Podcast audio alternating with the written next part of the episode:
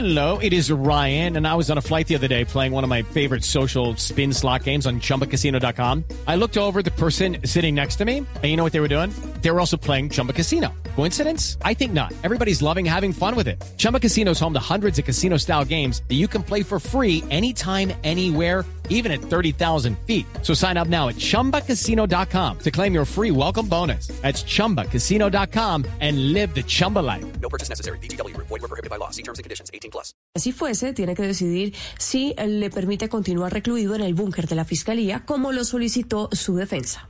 Estás escuchando Blue Radio. Encuentra en Claro Empresas las soluciones digitales para lograr la productividad que buscas en tu negocio. Comunícate con nosotros y pregunta por servicios en la nube, facturación y nómina electrónica, desarrollo de aplicaciones y mucho más. Tú encárgate de tu negocio, nosotros de la tecnología. Llama ya numeral 400 o a nivel nacional al 018 180 456. Cuando estás conectado, puedes todo. Aplica términos y condiciones en claro.com.co slash negocios. Estás escuchando Blue Radio. Despierta y haz de tu día uno extraordinario, iniciando tu jornada con positivismo. Banco Popular. Hoy se puede, siempre se puede. ¿Puedo entrar? ¿Y yo? ¿Y yo? A todos los que trabajamos en el Popular nos mueve la idea de entrar a tu vida y transformarla positivamente. Ven y vive el efecto positivo con nosotros. Conoce lo que tenemos para ti en bancopopular.com.co. Banco Popular, hoy se puede, siempre se puede. Somos Grupo Aval. Vigilado Superintendencia Financiera de Colombia. Cámbiate a Claro Prepago. Compra tu primer paquete todo incluido y recibe 2 gigas de bienvenida adicionales con la misma vigencia del paquete que compres. Compra en tu tienda más cercana. Conoce términos y condiciones en claro.com.co.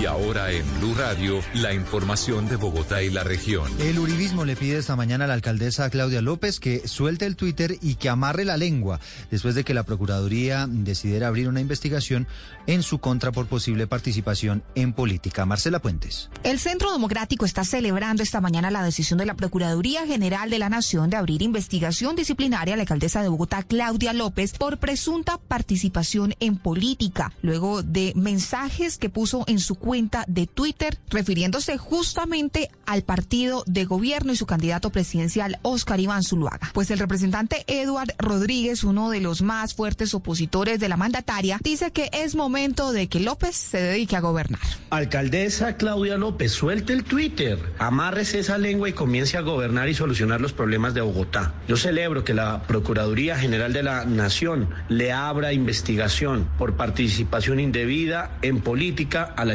alcaldesa. Conforme a la decisión del Ministerio Público, la alcaldesa Claudia López será escuchada en versión libre. Son las 10.27 de la mañana. A esta hora miles de padres de familia están haciendo largas filas en algunas zonas de la ciudad buscando cupos en los colegios del distrito. Paula Galeano.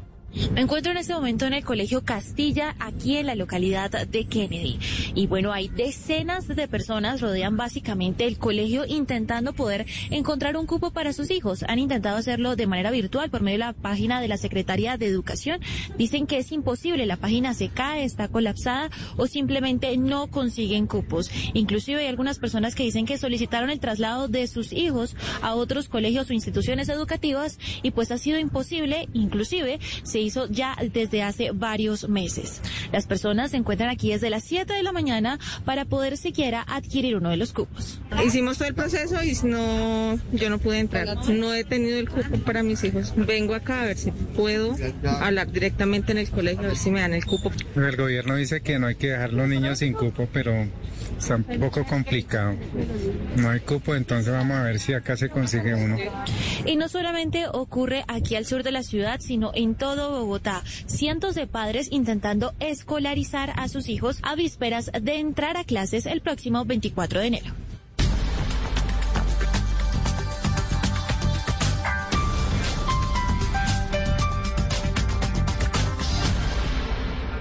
Las victorias y derrotas, la pasión y la afición en juego y los datos de lo último en deportes se lo presenta Mañanas Blue.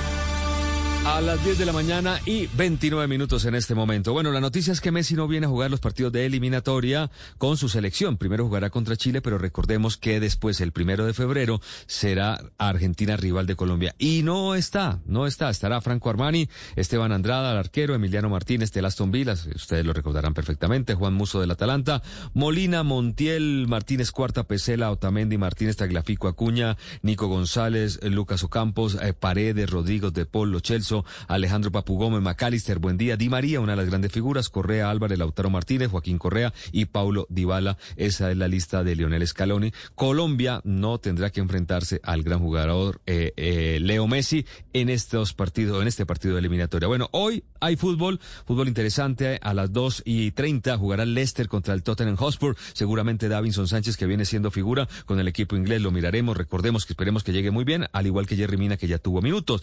En la jornada 17 también de la Liga de Inglaterra está el Bradford contra el Manchester United de Cristiano Ronaldo, otro de los partidos interesantes de esta jornada. Bueno, muy bien, también hay octavos de final, la Real Sociedad jugará contra el Atlético, partido que será a partir de las 3 de la tarde, y una de ciclismo, el UAE Tour, primera carrera World Tour de 2022, entre el 20 y 26 de febrero, y se espera que Egan Bernal y Pogachar, eso dicen por lo menos los organizadores, estén presentes. Se cancelaron las carreras de San Juan en Argentina y el Down Under de en Australia. Eh, ustedes saben por el COVID-19, Pese a esto, el UAE Tour sigue en firme. En Emiratos los casos aumentan y se exigen tres vacunas contra COVID para ingresar a ese país. Esta fue la información deportiva en Mañanas Blue.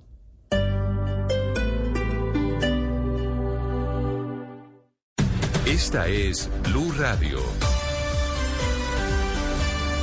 Sintonice Blue Radio en 89.9 FM y grábelo desde ya en su memoria y en la memoria de su radio. Blue Radio, la alternativa. Hoy es un día... Descargue Blue App. Nuevo diseño. Una app más eficiente y liviana. Notificaciones con información de última hora. Podcast, programación de Blue Radio y todas las señales nacionales Blue en vivo donde y cuando quiera. Descárguela en Google Play y App Store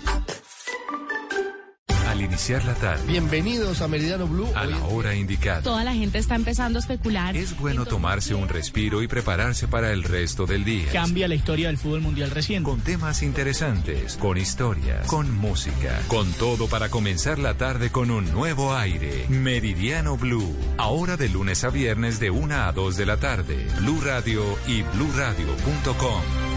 La alternativa. En Bogotá hemos venido recuperando la malla vial de la ciudad.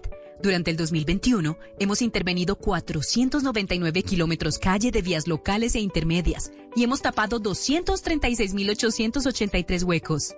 ¡Vamos por más!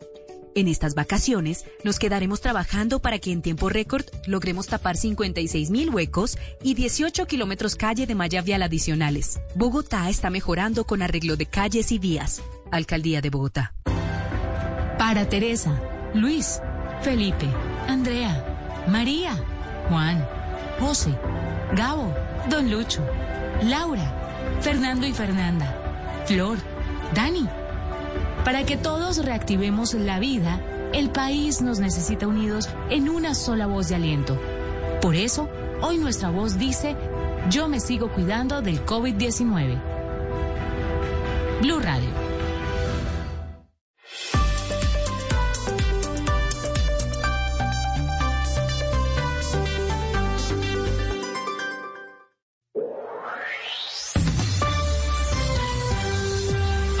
De mañana sigue el debate de ideas entre personajes, noticias y música. Ahora llegan a Mañanas Blue Oscar Montes, Ana Cristina Restrepo, Hugo Mario Palomar, Diana Mejía, Sebastián Nora, Mariana Palau, Gonzalo Lázari, Valeria Santos y Camila Zuluaga. 10 de la mañana, 33 minutos. Aquí seguimos con ustedes conectados en Mañanas Blue a media mañana. Vamos hasta la una de la tarde. Desde ya, como siempre les digo, pueden comunicarse con nosotros al 301-764-4108. Esa es nuestra línea de WhatsApp. Yo sé que hoy es miércoles, don Gonzalo Lázaro, y miércoles de artistas colombianos, de darle la oportunidad a nuestro talento.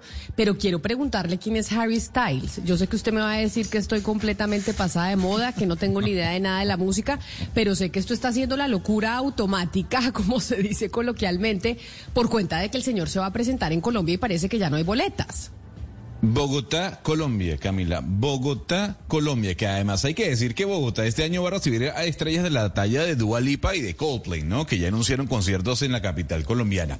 Mire, Harry Styles es tal vez la mayor ah, representación del pop hombres, o en este caso masculinos, que hay en todo el planeta. Es ex miembro de One Direction. Cuando hablamos de One Direction, Camila, hablamos de tal vez la última gran boy band surgida en el Reino Unido y que, bueno, ha acaparado y acaparó en su momento una gran cantidad de cientos y millones de seguidores. Harry Styles es una revelación ganador del premio Grammy, tiene dos álbumes en su haber y sin duda alguna es muy seguido en este instante. Digamos que junto con Billie Eilish, con Dua Lipa, es de los mayores exponentes del pop en la actualidad. Y sí, Parque Salitre Mágico, Camila. 27 de noviembre, las boletas están por anunciarse, aunque dicen que ya eso se va a vender en un día, porque la cantidad de fanáticos y fanáticas que tiene el señor Harry Styles, creo que no van a caber en el Parque Salitre Mágico. Pero sí, Pero anoto la entonces, fecha, po- 27 de noviembre. Pero pongamos una canción, es que no sé quién es. Yo sé que usted me está diciendo que es, mejor dicho, lo más famoso, que los adolescentes se mueren por Harry Styles, que era de One Direction. Entiendo todo lo que usted me acaba de decir. Pero póngame una canción para yo decir, oiga, y ponerle como voz al personaje que está conmocionando con ese concierto en Bogotá. Por cierto, además, un, un- un- tipo, por llamarlo así, muy guapo. Hay que decirlo, un tipo muy guapo.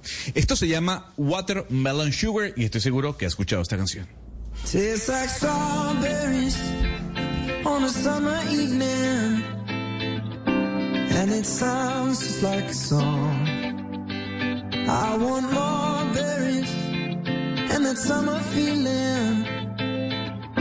It's so wonderful and warm. Breathe me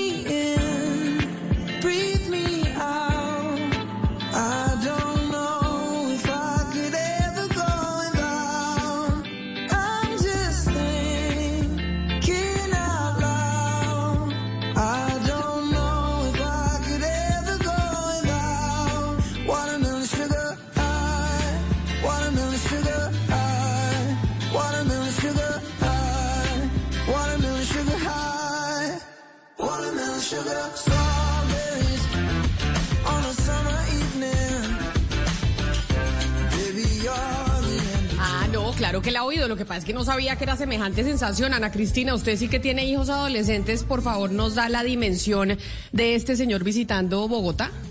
Eh, hija con afiche de él en el cuarto además. Mire, Harry Styles era el cantante de One Direction que pues fue la última boy band como famosa del mundo porque ya todas esas boy band fueron eh, pues anglosajona porque todas fueron reemplazadas por los K-popers. Ya todos son, todas esas boy bands son de puros eh, K-pop. Harry Styles ha sido desde 2018 ha sido la, la cara de Gucci. Ha sido eh, desde que se deshizo pues eh, One Direction, desde que se separaron él ha estado solo y no solamente le ha ido muy bien como cantante, sino que él ha, tomado ese, digamos, él es muy lindo, él físicamente es muy bonito y él, toma, y él ha ido tomando con el tiempo como esa ruta de eh, sacarle partido a su, a su look más andrógino a su apariencia más andrógina. Entonces, eh, cuando estaba, si usted mira las fotos de cuando estaba en One D, en, One Direction, era un niño, un niño lindo, pero ahora ya tiene esa apariencia que a veces parece un hombre, a veces parece una mujer, pero pues sigue siendo hermoso. Él es- fue como de los primeros hombres que desfiló en falda. Pues no, no la falda escocesa, sino que desfiló de estas eh, eh, alta costura, piezas de alta costura para, para hombres, pero que son, digamos, de características que usualmente se, se tenían como características femeninas. Entonces, no solamente es un cantante de rock que digamos que de pop que es muy famoso, sobre todo pues entre esa generación que son, eh, no, es, no es tanto adolescentes, yo diría que ya es un poquito mayores de 16 años y, y es muy famoso, es muy famoso como ícono, como ícono de, Pero de la, la, veo muy muy conocedora y como usted ya dice One D, cuando uno dice One D es porque esto ya es eh, muy conocedor de los boy bands. Pero voy a hacer una voy a hacer una pregunta políticamente incorrecta, no me vayan a matar aquí Valeria y usted. Y es este señor cuando usted dice es muy andrógino, que además los adolescentes sí que están teniendo una belleza que tira para allá, ¿es gay o no? ¿O no sabemos? No, sa- pues yo no sé. No sé, no sé si es gay o no, pero de todos modos. O sea, eh, lo digo Camila- por, por, por lo que No, usted le- le explica de cuento lo que por- vende, de que salió en Sí. falda, que la, que la belleza es completamente andrógina, que es igual la tendencia que están teniendo los adolescentes, ¿no? Pero Usted no Camila, sabe la no, de yo, yo le quiero decir algo de su pregunta. Hay algo de su pregunta que es muy importante y es que los adolescentes hoy, para muchos adolescentes, esa pregunta de la inclinación sexual no es importante, dejó de ser importante. Es decir, para ellos es simplemente es feliz o no es feliz con su pareja, pero eso Claro, por que eso si le digo que las no niñas o a los niños con no. la- con la No, no, pregunta no, políticamente no me parece incorrecta. que tenga nada que ver No. con la homosexualidad. Es un poco redefinir, replantearse los roles de género entre Sí. el hombre tiene que usar esta ropa y la mujer tiene que usar esta ropa. Y yo creo que eso ya también, como decía Ana Cristina, es irrelevante. Ya los hombres. Eso ya no es una cada conversación más importante. este look andrógeno. Y, y mire a Timothée Chalamet, o sea, es decir, ahorita él es pues la estrella en este momento y todas las niñas se mueren por él y el señor tiene pues un look muy andrógeno también, es decir, él es muy femenino y creo que es que ya... Claro, pero venga, le digo, Esos pero ahí roles es- están pues ya... Pero ahí es donde chocan, ahí es donde chocan, uno empieza a ver también las generaciones. O yo no sé, a mí, a mí, pero yo ya sé que soy otra generación, no me gustan los hombres que se ven como mujer. A mí me gustan los hombres que se ven como hombres. Y que uno dice, oiga, ese se ve así Pero porque súper usted está hombre. educada de una forma diferente. Usted vivió en un mundo distinto. Cuando nosotros crecimos, pues obviamente los estereotipos de género estaban muy marcados y muy delimitados y el hombre era hombre y la mujer era mujer. Pero eso ya no. Es que uno va, que las Pero generaciones van Valeria, cambiando, el yo mundo es soy de una generación, yo soy de una generación distinta a la de ustedes y distinta a la de mi hija. Y les digo, una belleza como la de Timothy Calamet, o sea, no, no me digan que eso no es lo más divino que hay en el mundo. Ese hombre es absolutamente Lo más divino que hay. espectacular. Yo también. No, es que no es absolutamente perfecto. Ese niño es perfecto. Eso es una belleza y es una belleza andrógina. O sea, usted lo mira sin el contexto. Si usted mira esa carita, usted no sabe si ahí hay un niño o una mujer. Usted porque No, ya esa cara la no. reconoce en toda parte y, y ya sabe que es un hombre. Me Es parece decir, usted ya sabe que es un hombre. sí. Es divino, no, no, no, a mí no, a mí ni cinco. Ni cinco y no me y no me darían ganas de salir con él. Por eso digo que son también las nuevas generaciones en donde se está también redefiniendo un poco cuál es la belleza. En una época, en el Renacimiento eran eh, las mujeres mucho más gordas, las que eran las más bonitas. Después vino eh, la delgadez, etcétera, etcétera. Y eso está pasando. Entonces empieza uno a chocar y por eso le preguntaba yo. No tiene nada que ver con la inclinación eh, sexual de este señor Harry Styles que viene a Colombia, el hecho de, de lo, que nos, de usted- lo que usted nos está explicando, de ser el primero en desfilar con falda, de ser súper andrógino, etcétera, etcétera. Pero para que usted tenga una noción, Camila, la última pareja que se, se le conoció a Harry Styles, al menos unas fotografías así lo indicaban, era la señorita Olivia Wilde. Olivia Wilde, eh, Camila, eh, fue la esposa de nuestro amado Jason Sudeikis. Y tú- usted dirá, bueno, pero ¿quién es Jason Sudeikis? Bueno, el protagonista de Ted Lasso. La señora Olivia Wilde, quien fue esposa de Jason Sudeikis, es la que sería en la actualidad la pareja de Harry Styles. Nueve años mayor que él, ¿no? Pero también dicen que mm, a, lo largo de la historia Harry Styles ha tenido algún tipo de relación con Taylor Swift o con Kendall Jenner. eh, pero lo cierto del caso es que gay, al menos, no lo ha dicho él públicamente. Ok, óigame, me está escribiendo Eduardo, un oyente, al 301-764-4108, hablando de, de, de andróginos y de cómo la moda está yendo para allá. No sé si a usted le haya pasado lo mismo que a nuestro oyente Gonzalo, que ahora comprar ropa para los hombres no es tan fácil porque todos los jeans parecen licras. Y que si usted no es flaquitico, entonces le queda eh, difícil encontrar eh, una talla o unos jeans que le queden bien. ¿A usted le está pasando eso también? Es que fíjese bien, Camila, no se vaya a burlar de mí. Yo soy de los que usa los super skinny, que son los más pegados, pegados, pegados, pegados. Go- Gonzalo, yo no Eh, quiero ser, yo no quiero ser mala No, es que yo usted. sé, no, yo pero, sé, ya pero usted sé. cómo, o sea, explíqueme cómo eh, la figura permite. No, cómo es la que a ver, figura uno- permite comprar los eh, super skinny pegados, pegados. Claro, pero es que usted puede comprar los super skinny y yo soy talla 34 eh, y van, van bien, van, van, moldeables a la figura del hombre, sobre todo las piernas. Yo tengo super skinny talla 34 y me funcionan perfecto. No aguanto un pantalón ancho. Soy de los que utilicen los pantalones casi que como licra, como usted dice, y no se vaya a burlar de mí. Me, dice, me dice también los oyentes que el problema son las camisas, que también son súper apretadas, porque la nueva tendencia es que, que los hombres sean flaquitos, flaquitos, flaquitos como, como las mujeres. Y que obviamente con la barriga y la espalda, pues se complica un poco el tema de la comprada de la camisa. ¿Usted cómo hace en ese departamento? No, ahí sí. No, en ese departamento sí, camisa holgada, ¿no? Ahí sí, ese departamento talla LXL. El pantalón, bueno, 34 pegado, pero la camisa sí, talla holgada, ¿no? Y sobre todo, siempre color negro, Camila. La persona pasada de, paso, de peso siempre debe utilizar el color negro porque lo hace ver a uno más flaco. Óigame, ya que lo estoy oyendo, Gonzalo, y viendo la portada del Financial Times y de los eh, periódicos del mundo dedicados a las noticias económicas, bueno, la noticia económica, ya que estamos hablando de las nuevas generaciones, de los adolescentes, del futuro, la noticia económica es el anuncio que hizo Microsoft de esta oferta por más de 75 o 75 billones de dólares para comprar Activision Blizzard. Explíqueme esto porque, a ver, esto significaría que Microsoft se quedaría pues con eh, posición dominante frente a toda la industria de los videojuegos que siempre hemos explicado que es una industria completamente millonaria, incluso por encima del cine, de la música y de muchas otras que creemos que son más importantes, pero no. Lo primero es hacerle entender a los oyentes qué es Activision Blizzard, Camila. Y voy a dar algunos nombres de videojuegos que son muy reconocidos. Candy Crush, Minecraft, World of Warcraft, Call of Duty, eh, Tony Hawk, Guitar Hero, que son tal vez eh, las, los videojuegos, eh, mm, las franquicias más importantes en la actualidad y también hace algunos años. Esta compañía tiene un problemita antes de anunciarle el tema de la compra. Y es que dentro de la misma se, se han denunciado varios casos laborales y casos de acoso sexual. ¿Qué pasa? Microsoft dijo, bueno, yo primero me quiero quedar con Activision Blizzard para darle un golpe a Sony y para darle un golpe a Facebook y tal vez la primera decisión que tomaríamos como empresa es despedir al CEO de Activision Blizzard por la cantidad de quejas que hay dentro de la empresa por eh, un acoso laboral y un acoso sexual. Bien, partiendo de ese hecho, Camila, ¿qué es lo que está haciendo Microsoft? Por un lado, golpear a Sony Sony es su principal competidor en videojuegos. Recordemos que Microsoft es la creadora del Xbox, que es la, com- la consola competencia del PlayStation. Gonzalo, Eso por y ahí lado. déjeme, ahí déjeme decirle una cosa, y la golpeó. Ayer la acción de Sony bajó 16% después del anuncio que hizo Microsoft o la oferta de querer comprar Activision Blizzard. En solo un día con ese anuncio, la acción de Sony bajó 16%. Efectivamente, y eso se le voy a anunciar durísimo el golpe, porque ahora Sony tiene que reinventarse con miras a cómo va a batallar contra Microsoft. Y por otro, por el otro lado, Camila, eh, la apuesta de Microsoft es a introducirse en el metaverso que está desarrollando Facebook y que también está desarrollando Apple.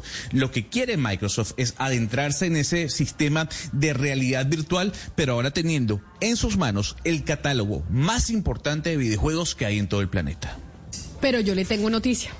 Y es que esta es una propuesta de fusión o de compra que está haciendo Microsoft hacia Activision Blizzard, que ya usted nos explicó quiénes son. Esto tiene que definir si se autoriza o no el Departamento de Justicia de los Estados Unidos. Usted sabe que allá, pues sí tienen una ley antimonopolio importante, ¿no? Y lo que me dicen a mí unas fuentes en Washington es que conociendo el historial de las decisiones del Departamento de Justicia de los Estados Unidos en torno a estas adquisiciones, es muy poco probable que a Microsoft le vayan a dejar comprar Activision Blizzard. Es decir, ahorita, y- tienen, sí, ahorita tienen la propuesta y en seis meses más o menos es que se toma el Departamento de Justicia, cuatro a seis meses, en tomar la decisión si les acepta o no esa compra y esa fusión, pues que no vaya en contra de las leyes antimonopolio que tienen ese país. Y lo que me dicen a mí, no sabemos. Hay gente que le está apostando que el Departamento de Justicia sí va a dejar que se haga, hay otra gente que dice que no. Es que según la historia de lo que se ha visto allá, es muy difícil que a Microsoft le vayan a autorizar eso y, a y que al señor Nadella, CEO de Microsoft, le vaya a salir la jugada. Pues habría que ver qué tan importante es el cabildeo de Microsoft frente al cabildeo que puede hacer Sony, que puede hacer Facebook e incluso Apple, porque sin duda alguna Sony, con su representación en los Estados Unidos y lo mismo Facebook y Apple, es que van a intentar impedir que esa compra se dé. Porque estamos hablando de que Microsoft no solo tendría su sistema operativo como tal, Camila, sino hablaríamos que Microsoft también es dueña de Office eh, y hablamos allí de un monopolio. Hablaríamos que Microsoft es dueña de LinkedIn, eh, que también hablaríamos de otro monopolio, comillas. Y ahora se introduciría en el tema de los videojuegos. Y sobre todo el tema del monopolio es porque Microsoft es dueña y creadora del Xbox, Camila. Porque ¿qué pasa ahora con Microsoft? Porque Microsoft, una vez, si le dan la licencia, bien puede decir, ¿usted sabe qué? Sony, yo no voy a desarrollar juegos para su plataforma. O sea, Call of Duty, eh, Minecraft, eh, Guitar Hero, yo no los voy a desarrollar para PlayStation. Únicamente se quedarían en mi consola, que es la Xbox. Y ahí está el pequeño detalle. Pero, pero pues usted cómo prueba que un monopolio, ahí sí parecemos usted y yo en, en los roles inversos, ¿no? Eh, usted cómo prueba ahí que hay un monopolio, usted no puede, digamos, eh, usted no necesita la consola de Xbox para jugar todos estos juegos. Hoy en día todos esos juegos también se pueden jugar por el computador, ¿o no? Es decir, es que creo que en las leyes, pues, antimonopolio, usted tiene que probar objetivamente que existe una captación del mercado que no permite la competencia. Y creo que si, pues, todos estos magnates se han hecho millonarios eh, haciendo o, o ejerciendo esta práctica y no los han frenado, pues me parece muy difícil que los vayan a frenar ahora. Es Pero lo que, pero lo que- consulta, el le- le hago una pero consulta. mire, Valeria. pero lo que está haciendo, pero espéreme, porque sí está el gobierno de los Estados Unidos muy activo en tratar de frenar la posición dominante de todas estas compañías eh, de tecnología, con Facebook, con Google, con Microsoft, y puede que no se vayan a jugar en la misma consola, pero sí quedaría Microsoft como el dominante del mercado de los videojuegos. Y por eso esa es la apuesta. Entonces de pronto usted apostaría que el Departamento de Justicia sí lo va a permitir, Valeria, entonces usted compra acciones de Microsoft. Yo creería que no. Entonces compro acciones de Sony. Y en seis meses Pues miramos sí. a ver a quién le salió la apuesta. Ahí sí va a depender mucho lo que usted dice y es en la administración actual en la que está Estados Unidos, ¿no? Es decir, eh, ha habido, digamos, eh, algunas preocupaciones alrededor de la política económica de Joe Biden, que, por ejemplo, tiene a su equipo antimonopolio y a las personas que terminan decidiendo esto en las agencias regulatorias muy cercanas a Elizabeth Warren. Eso fue lo que él hizo también como para conglomerar todo el Partido Demócrata, irse un poco hacia la ala más radical y Elizabeth Warren ha sido una, pues, de las eh, personas que más ha denunciado todas estas eh, movidas, eh, mono- pues, monopolísticas como se diga, como se digan que, pues, ha, eh, digamos, ha terminado con acabar casi con la competencia y que ha, pues, catapultado a estos multimillonarios como los grandes multimillonarios y ha concentrado la riqueza en Estados Unidos. Entonces, ella es la que ha, digamos, ha terminado nombrando a estas personas al lado de Joe Biden. Ahora, la injerencia de estas personas en el Departamento de Justicia, porque esto va a depender de un juez al final, es otra cosa que hay que mirar. Mira, ahí hay un, hay un punto que usted pregunta cómo esto va a generar un monopolio. Le explico de manera muy rápida. En el mundo hay tres grandes compañías dedicadas a los videojuegos como consola. Eh, Nintendo, eh, Sony con su PlayStation y Microsoft con Xbox. Eso por un lado. Al Microsoft tener los derechos de Activision Blizzard como su propia compañía, Microsoft puede decir, usted sabe que Nintendo, yo no le voy a desarrollar videojuegos para su consola, ni siquiera para que usted los descargue de manera digital. Y lo mismo, y lo mismo puede hacer con PlayStation y con Sony. El punto es que con Activision, Microsoft tendría en su haber, bajo la manga, al menos cuatro de los juegos más vendidos en todo el planeta. Y eso es, usted no se imagina, o sea, no solo Microsoft se quedaría con una de las compañías más importantes dentro de los videojuegos, es que además se quedaría con la base de datos de más de 400 millones de usuarios, Valeria. Entonces, ahí sí pudiésemos decir, bueno, aquí hay un tema de monopolio.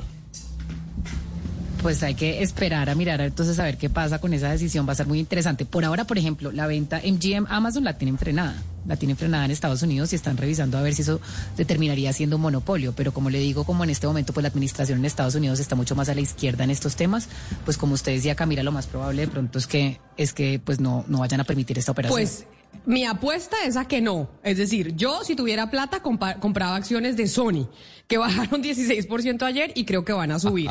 Yo creo que el gobierno de Estados Unidos va a decir que no, pero hay gente que dice que sí le van a aprobar a los señores de Microsoft eh, la adquisición eh, de, Activision. Lo cierto es que es la noticia económica del día. Si usted mira los periódicos, eh, el Financial Times, el Wall Street Journal, el New York Times, pues mucho, todos tienen esa como noticia principal por cuenta de la importancia que tiene la adquisición o la oferta que hizo Microsoft por Activision. Pero mire, Valeria, usted que eh, es otra conocedora del tema del petróleo, otra de las noticias económicas de hoy tiene que ver con que no teníamos un barril eh, de petróleo a un precio eh, tan alto desde hace cuántos años, ¿qué? Como seis años más o menos, o sea, el, eh, Siete el años. precio del siete años, exacto. ¿Esto a qué se debe? No teníamos un precio tan alto y ahí entonces va a salir Gonzalo Lázaro a reclamarle que usted había dicho que la industria del petróleo se iba a acabar, que etcétera, etcétera. Pero bueno, esto le conviene a Colombia por cuenta de que nosotros tenemos ingresos importantes del precio del petróleo. Pero ¿por qué está en, eh, en precios tan altos? Pues tengo entendido que son varios eh, factores coyunturales, Camila. El más importante es que en este momento pues hay un, un conflicto en, eh, en el Medio Oriente, en este momento pues con temas de atentados específicamente en Yemen. Entonces esto tiene un poco estancado la producción de petróleo, pero eh, digamos que esto es más coyuntural específicamente. Pero si uno mira pues el tema eh, desde un análisis mucho más macro, pues al- en realidad pues usted hay que entender que la OPEP termina siendo pues un cartel y que esta reducción, ha, ha habido una reducción de la oferta que es artificial. Entonces, pues en este momento hay mucho más demanda que oferta de hidrocarburos en el mundo y esto al final pues tiene el precio cada vez eh, más hacia el alza. Ahora, esto como yo he repetido siempre es una reducción artificial que le conviene a los países productores de petróleo. Estados Unidos lleva, digamos, luchando para que estos eh, recortes artificiales cesen, pero pues hay que mirar a ver cómo se desenvuelve. Lo cierto es que en este momento pues el, el mundo se reactivó de una forma pues tan tan rápida y eso lo estamos viendo con la inflación y con las cadenas de suministro y los chips, etcétera, y también con el petróleo. O sea, es decir, hay una reactivación mundial y como los recortes estaban hechos de manera artificial, pues no han todavía, digamos, eh, no se ha reactivado todavía la forma como necesita el mundo para suplir esa, esa demanda. Eh, lo cierto es que, pues Colombia sí se va, como usted dice, eh, pues a, enriquecer con esto. Nosotros tenemos, creo que un barril, esti- estimación en el, en el, el- en el marco fiscal de mediano plazo, creo que con un barril a casi que a 60 dólares. Entonces, imagínese, pues ya un barril a 90 podría llegar a 100 dólares. Y si eh, Colombia, como lo hizo hace unos meses, eh, va a seguir impulsando más desarrollo de, eh, de bloques de hidrocarburo y podríamos de pronto llegar al millón otra vez de barriles de producción de petróleo, pues esto haría que, pues que Colombia se beneficie muchísimo y las arcas del Estado se engrosen por cuenta de la producción de hidrocarburos. Goldman Sachs dice, dos puntos, el petróleo va a llegar a los 105 dólares, a diferencia de lo que piensa Valeria Santos. Cierro comillas.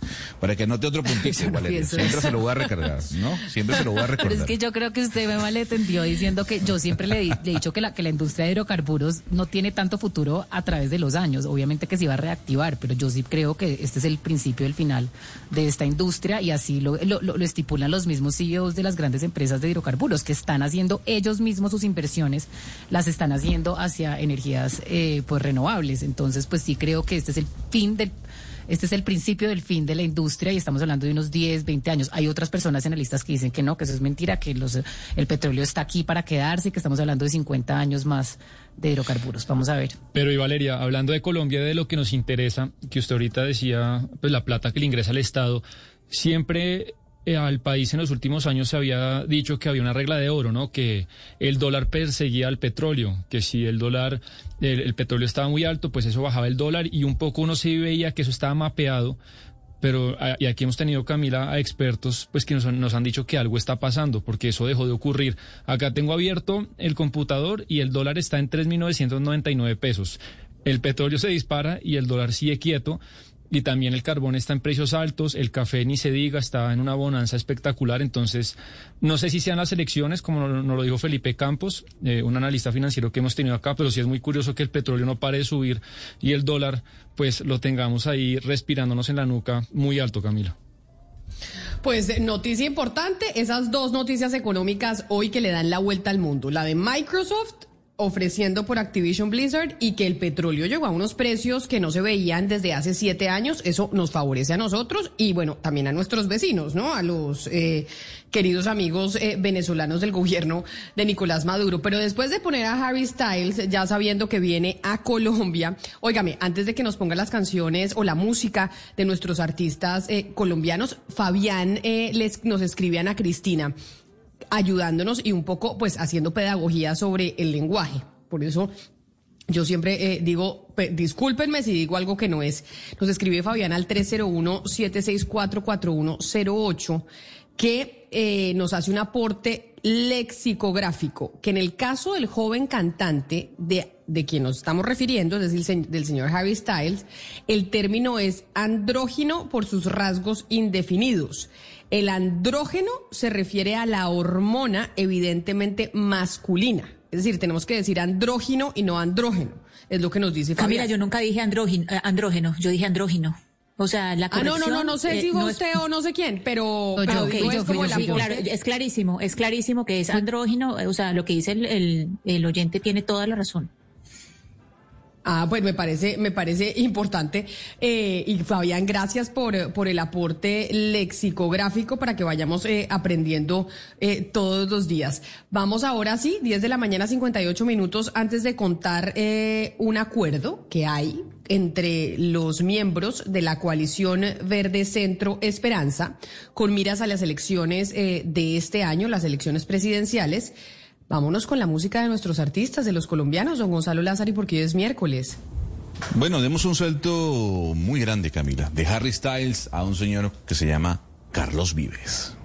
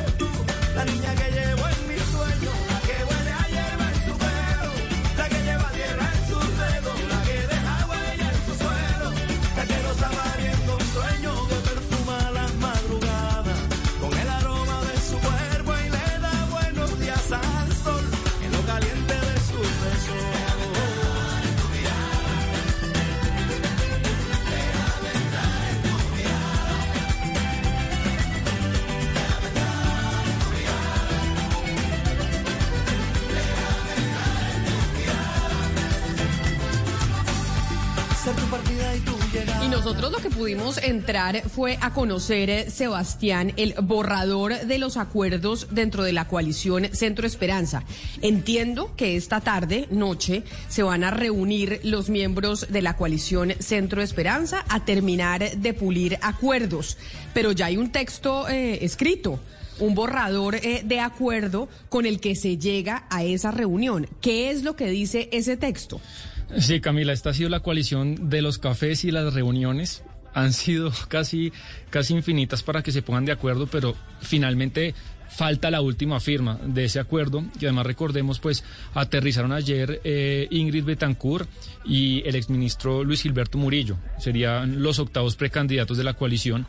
Y lo que tengo entendido, lo que nos han contado, es que habrá reunión hoy a las 8 de la noche para varios asuntos. Dos sería, eh, uno sería eh, terminar de firmar el borrador del que, que vamos a comentar. Y dos, pues sí un poco, Camila, lo que le preguntamos ayer a Juan Manuel Galán de que si era astuto, si era inteligente para ellos llegar a marzo con ocho precandidatos, con tantos, mientras otras fuerzas pues van depurando sus listas y que quizás sí se va a discutir y le van a sugerir algunos que de pronto se bajen y, dejar a los más fortalecidos.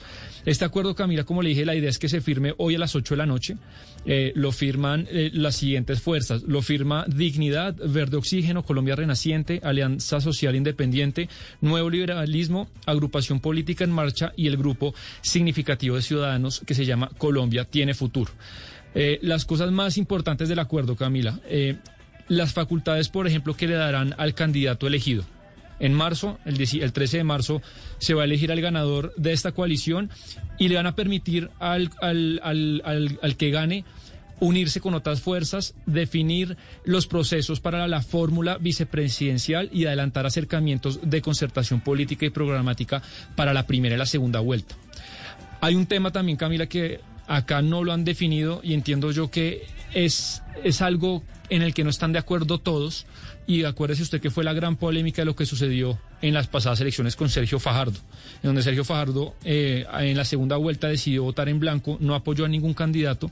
Y en este borrador hay lo siguiente. Dice, en caso de que el candidato de la coalición no pase a segunda vuelta, los integrantes de la coalición decidirán en común acuerdo su apoyo a otra candidatura. Y acá hay una línea en el acuerdo que hay personas que dicen que hay que suprimir. Vamos a ver qué pasa. Dice esto, se permitirá también que los precandidatos adopten autónomamente y en conjunto esta decisión. A mí lo que me dicen, Camila, es que esto es ambiguo porque la segunda parte de lo que le estoy leyendo le permitiría a los precandidatos pues tomar una decisión diferente a la de la mayoría, no sé si me entienda. Entonces, yo creo que esta es una parte fundamental del acuerdo en el que no, todavía no están todos de acuerdo. No, pero repítame porque no lo entendí muy bien. Repítame, entonces, ¿qué es en lo que no están todos de acuerdo? En, el- la parte del apoyo a otras candidaturas, le voy a leer otra vez. En caso de que el candidato de la coalición no pase a segunda vuelta, que el ganador del, de la Centro Esperanza no pase a segunda vuelta, los integrantes de la coalición decidirán en común acuerdo su apoyo a, a otra candidatura. Entonces, todos se reúnen y dice vamos a apoyar a Petro, a Zuluaga o al que ellos decidan. Pero después de eso viene la siguiente línea. Se permitirá también que los precandidatos adopten autónomamente y en conjunto esta decisión. Entonces, hay personas que creen que esa palabra autónomamente pues le da alas a que no, a mí no me gusta Petro, sino me gusta otro y se vaya por su lado individual a apoyar a otro y no se respete que pues que en colectivo se adhiera a una posición en segunda vuelta. Este es un punto muy importante en el que no están todos de acuerdo todavía. Pues es que es, es sí, pero no, ¿no? Es decir, se ponen de acuerdo para decidir candidato en la segunda vuelta, pero cada uno puede votar autónomamente. Eso es lo que yo entiendo de Sí. lo que usted está leyendo, ¿o no? No, y hay personas Sí, que, sí, que- en esos que- casos que piensan Van a que tratar, pero si hay disidencias no pasa nada. No, pero en esos casos lo que se estila es dejar en libertad a las personas. O sea, pero es, es lo que se acostumbra, digamos. Cada candidato ya después en segunda vuelta, ya, ya perdedores, deciden con quién, a qué candidato en segunda vuelta van a respaldar o van a votar en blanco, porque también esa es la otra opción. Deciden votar en blanco. De tal manera que eso, eso no es tan misterioso, esa parte, creo yo, porque queda cada, cada quien en libertad de escoger qué camino, qué camino va a seguir. En la segunda vuelta, que es cuando se van a definir ya la, cuando se define la elección. Pero, pero me llama la atención que eh, queda abierta la puerta para, para los acuerdos, eh, es decir, del ganador, el ganador de la, de la consulta de marzo en, en esta coalición. Si me explico, él autónomamente va a tomar la decisión a quién, con, con- con quién se une o con quién no. Eso me llama la atención, porque debería Ah, ser toda la coalición. Para eso es el ganador, Oscar. Pero, pero a esto no le demos vueltas. Esto, si, si Centro Esperanza no logra pasar con un candidato a segunda vuelta, la coalición se disuelve y cada quien agarra por su lado. Eso sí, olvídese que eso no tiene, no tiene discusión. Eh, cada uno toma eh, eh, partido por alguno de los candidatos que pasaría a segunda vuelta si es que el Centro Esperanza, repito, no logra Pero lo otro, ese lo propósito otro de, que de me, clasificar. Hugo Mario, me llama la atención, usted no tiene, la- o sea, yo tengo la impresión de que hay demasiados candidatos. Es que hay más candidatos que programas, más candidatos que, que, que propuestas. En esa coalición, Cada sí. día aparece un nuevo candidato. No, de verdad, son- mientras claro. usted ve, por Pero- ejemplo, en pero venga. Histórico está Petro, Petro domina todo el panorama, todo el escenario en el Pacto Histórico. En las otras coaliciones, cada día aparecen más candidatos y siguen apareciendo más candidatos, cuando lo ideal es que tengan menos candidatos. Ayer Pero eso no nos ha pasado Recientemente, eh, pero, pero Oscar, eso no nos ha pasado recientemente en Colombia en casi todas las elecciones. Yo me acuerdo, o sea, desde que yo tengo eh, memoria tenemos al final para primera y, y para primera vuelta 10 candidatos, 12 candidatos y siempre es el lío de que a quién se invita, que cuando se hacen debates que porque dejan unos por fuera y uno dice desde los medios de comunicación, oiga, es que es imposible tenerlos a Ya, todos claro. porque desde De hace mucho en Colombia tenemos muchos candidatos. Pero hay una dispersión la del mensaje. Yo creo que, por ejemplo, una de las ventajas que tiene Hugo Mario, el doctor Rodolfo Hernández, es que él está solo. Él está solo. Entonces, claro, eso es, el foco se centra en él. En cambio, usted en estas coaliciones, usted cada vez tiene que ver más candidatos. El, el- el- el- el mensaje es disperso, no hay mucha cohesión. Entonces, el que está solo, a diferencia de otras oportunidades, como bien, bien lo dice Camila, se está quedando con el foco de atención. Petro por un lado, Rodolfo Hernández por otro lado, mientras que las otras coaliciones están cada vez llenando más gente, más bulto. Lo que hay es más bulto y eso no contribuye a que el mensaje sea claro, sea preciso, el elector tenga claridad sobre quién es el que, va, el que al final va a terminar tomando la decisión de, de votar por él.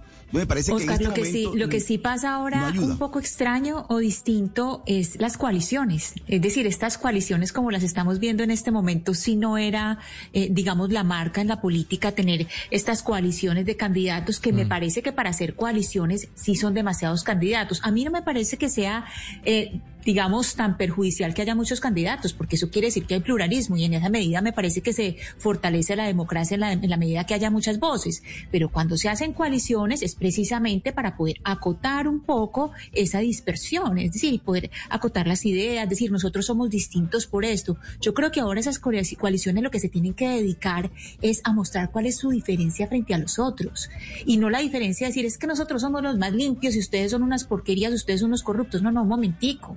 No es solamente decirle al otro que es un corrupto, es decir, en ideas, precisamente en qué nos diferenciamos. Yo creo que frente a los años pasados, a elecciones pasadas, esto de las coaliciones sí es algo, eh, digamos, más distinto, un poco distinto, Sí. pero también tienen que empezar a hacer énfasis en por qué son distintos y que no y que por coalición se hicieron coaliciones precisamente para que no haya dispersión de tantos candidatos. Entonces no tiene sentido hacer una coalición si vamos a, a tener una coalición con, con ocho o diez candidatos. No tiene De sentido. acuerdo, Ana Cristina. Lo, lo nuevo en esta campaña es justamente eso que usted menciona, el tema de las coaliciones que han convertido eh, esta fecha de los comicios de marzo, el 13 de marzo, como en una especie de elección primaria, ¿sí? De donde van a salir los candidatos que realmente van a ir a primera vuelta, que creo yo no van a ser más de, de cinco, ¿no? Contando a Rodolfo Hernández, que no está en coalición, no qué vaya a pasar con Oscar Iván Zuluaga, si llega o no a una coalición, ya lo están invitando algunos de, del equipo Colombia como Federico Gutiérrez, pero, pero creo que el ejercicio es, es bueno en la medida en que permite depurar un poco esa cantidad de candidatos que llegan ahí sin ninguna opción de ser, de ser presidentes, pero bueno, finalmente hacen el ejercicio, quieren contarse, se cuentan en la coalición y finalmente van a llegar los que son. Pero además no solamente el tema pues de que se, que se podría llegar a dispersar un poco el mensaje unificador y están perdiendo tiempo de poder consolidar en realidad en el imaginario del país candidatos fuertes, sino pues la plata, ¿no? Es que cada coalición tiene un monto máximo de plata que se puede gastar y entonces usted tiene 10 candidatos o 7 candidatos, que toca dividirle esa plata en 7 y no en 3 y no en 2. Entonces pues también esto estratégicamente pues no tiene ningún sentido. Es decir, ahora que estamos viendo que la coalición de la esperanza se ensancha más, se agranda más, pues entonces la plática para cada candidato es menos. Entonces, pues a mí sí me parece que tienen que tomar una decisión estratégica ya. Pero creo que tenemos más puntos, ¿no, Sebastián? Importantes dentro del acuerdo. ¿Qué más, eh, qué otros puntos están dentro de este preacuerdo antes de la reunión de esta tarde de los eh, candidatos de la coalición Centro Esperanza? Sí, uno de lo que hablaba Valeria de la Plata. eh, todos los recursos de la campaña Camila se recibirán y administrarán en una cuenta común y cada partido designará a un gerente de campaña que va a ser pues eh, la filtración y la recepción de los aportes y donaciones. Y acá aparece una figura importante porque si bien cada partido deberá tener un gerente de campaña que va a ser como el doliente y responsable de este tema de las cuentas y los recursos, la idea es que para cumplir con todos estos requisitos se designe a un responsable vocero y representante de la coalición Centro Esperanza, así como un gerente de gerente de campaña. Y es acá cuando le, están sugiriendo a uno de los precandidatos que tome como, como esa bandera y ese, y ese liderazgo para asumir ese voz que también, digamos, es de gerente de campaña, pero también será Camila vocero político de la coalición Centro Esperanza. Vamos a ver qué nombre designan y si es alguien de fuera de los ocho precandidatos o es uno de los ocho precandidatos. Otro punto, el tema que, bueno, resulta bastante evidente de la reposición de votos. Cada precandidato recibirá pues la reposición de, de votos de acuerdo al porcentaje de votos que saque en la consulta del 13 de marzo. Y una última cosa que, es algo interesante es la manera, Camila, como han pensado de resolver sus conflictos, sus peleas, porque por supuesto de acá a junio habrá peleas, habrá conflictos por publicidad, por alianzas, y ellos eh, han hecho una cosa que se llama el Comité de Decisión Central, que va, sesionará por convocatoria de cualquiera de sus miembros con la finalidad de dar solución a los eventuales desacuerdos o conflictos que se puedan generar por razón de la interpretación de las presentes causales, es decir, de todas las cosas que están en el acuerdo. Cada movimiento eh, o cada partido tendrá un vocero dentro de ese comité.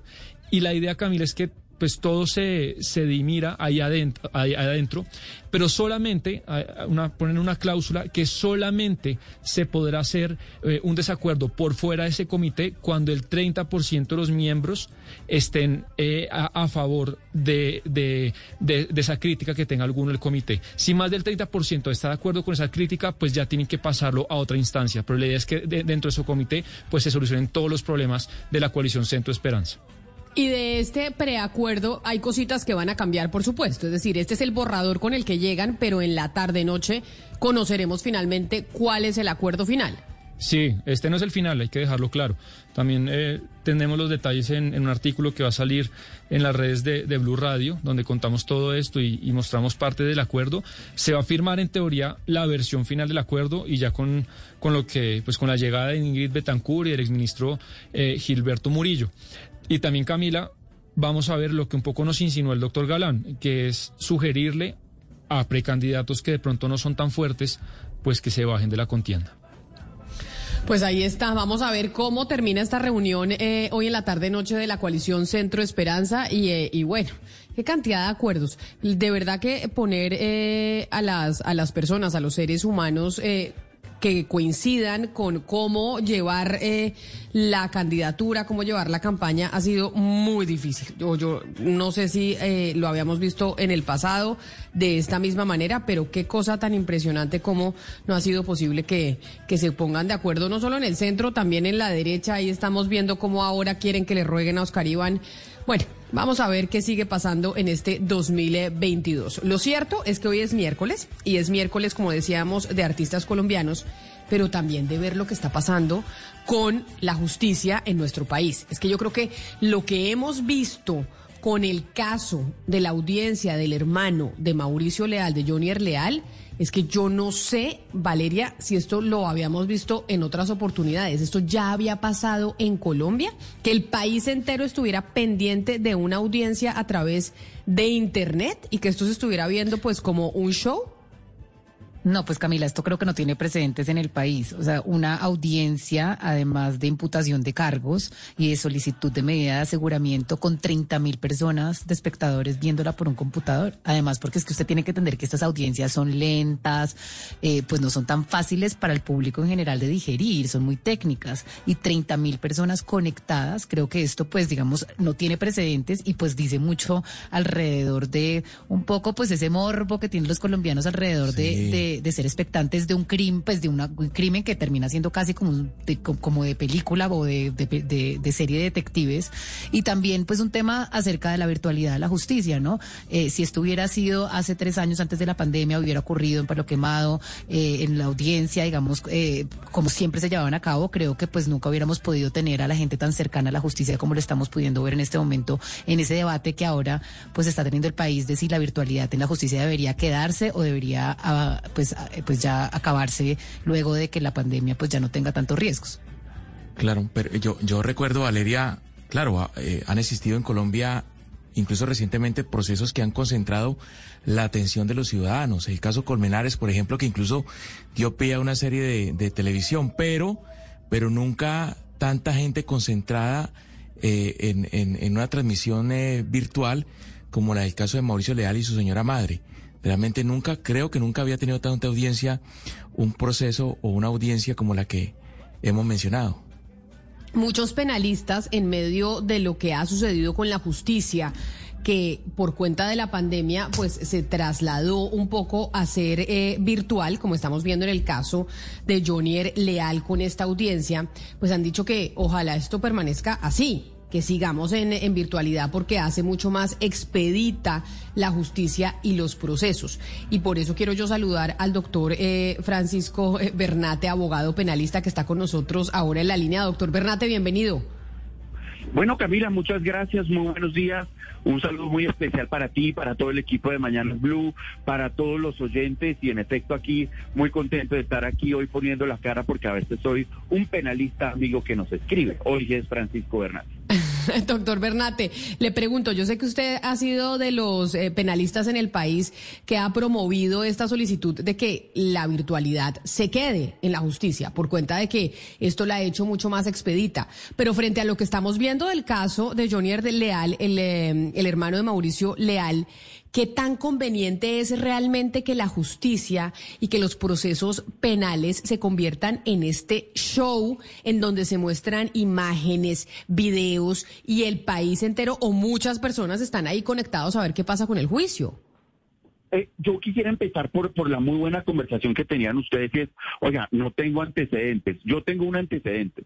El 8 de abril de 1948, entre las 4 de la tarde y las 4 de la mañana, Jorge Eliezer Gaitán cerraba su intervención en el caso del teniente Cortés. El, primer, la primera vez que un periodista fue asesinado por su trabajo, eh, fue eh, asesinado por el teniente Cortés y esta audiencia se transmitió por radio. Terminó a las 4 de la mañana, dicen que la atención era total y al día siguiente, a la 1 de la tarde, es asesinado Jorge Eliezer Gaitán. Es el único antecedente de esta magnitud.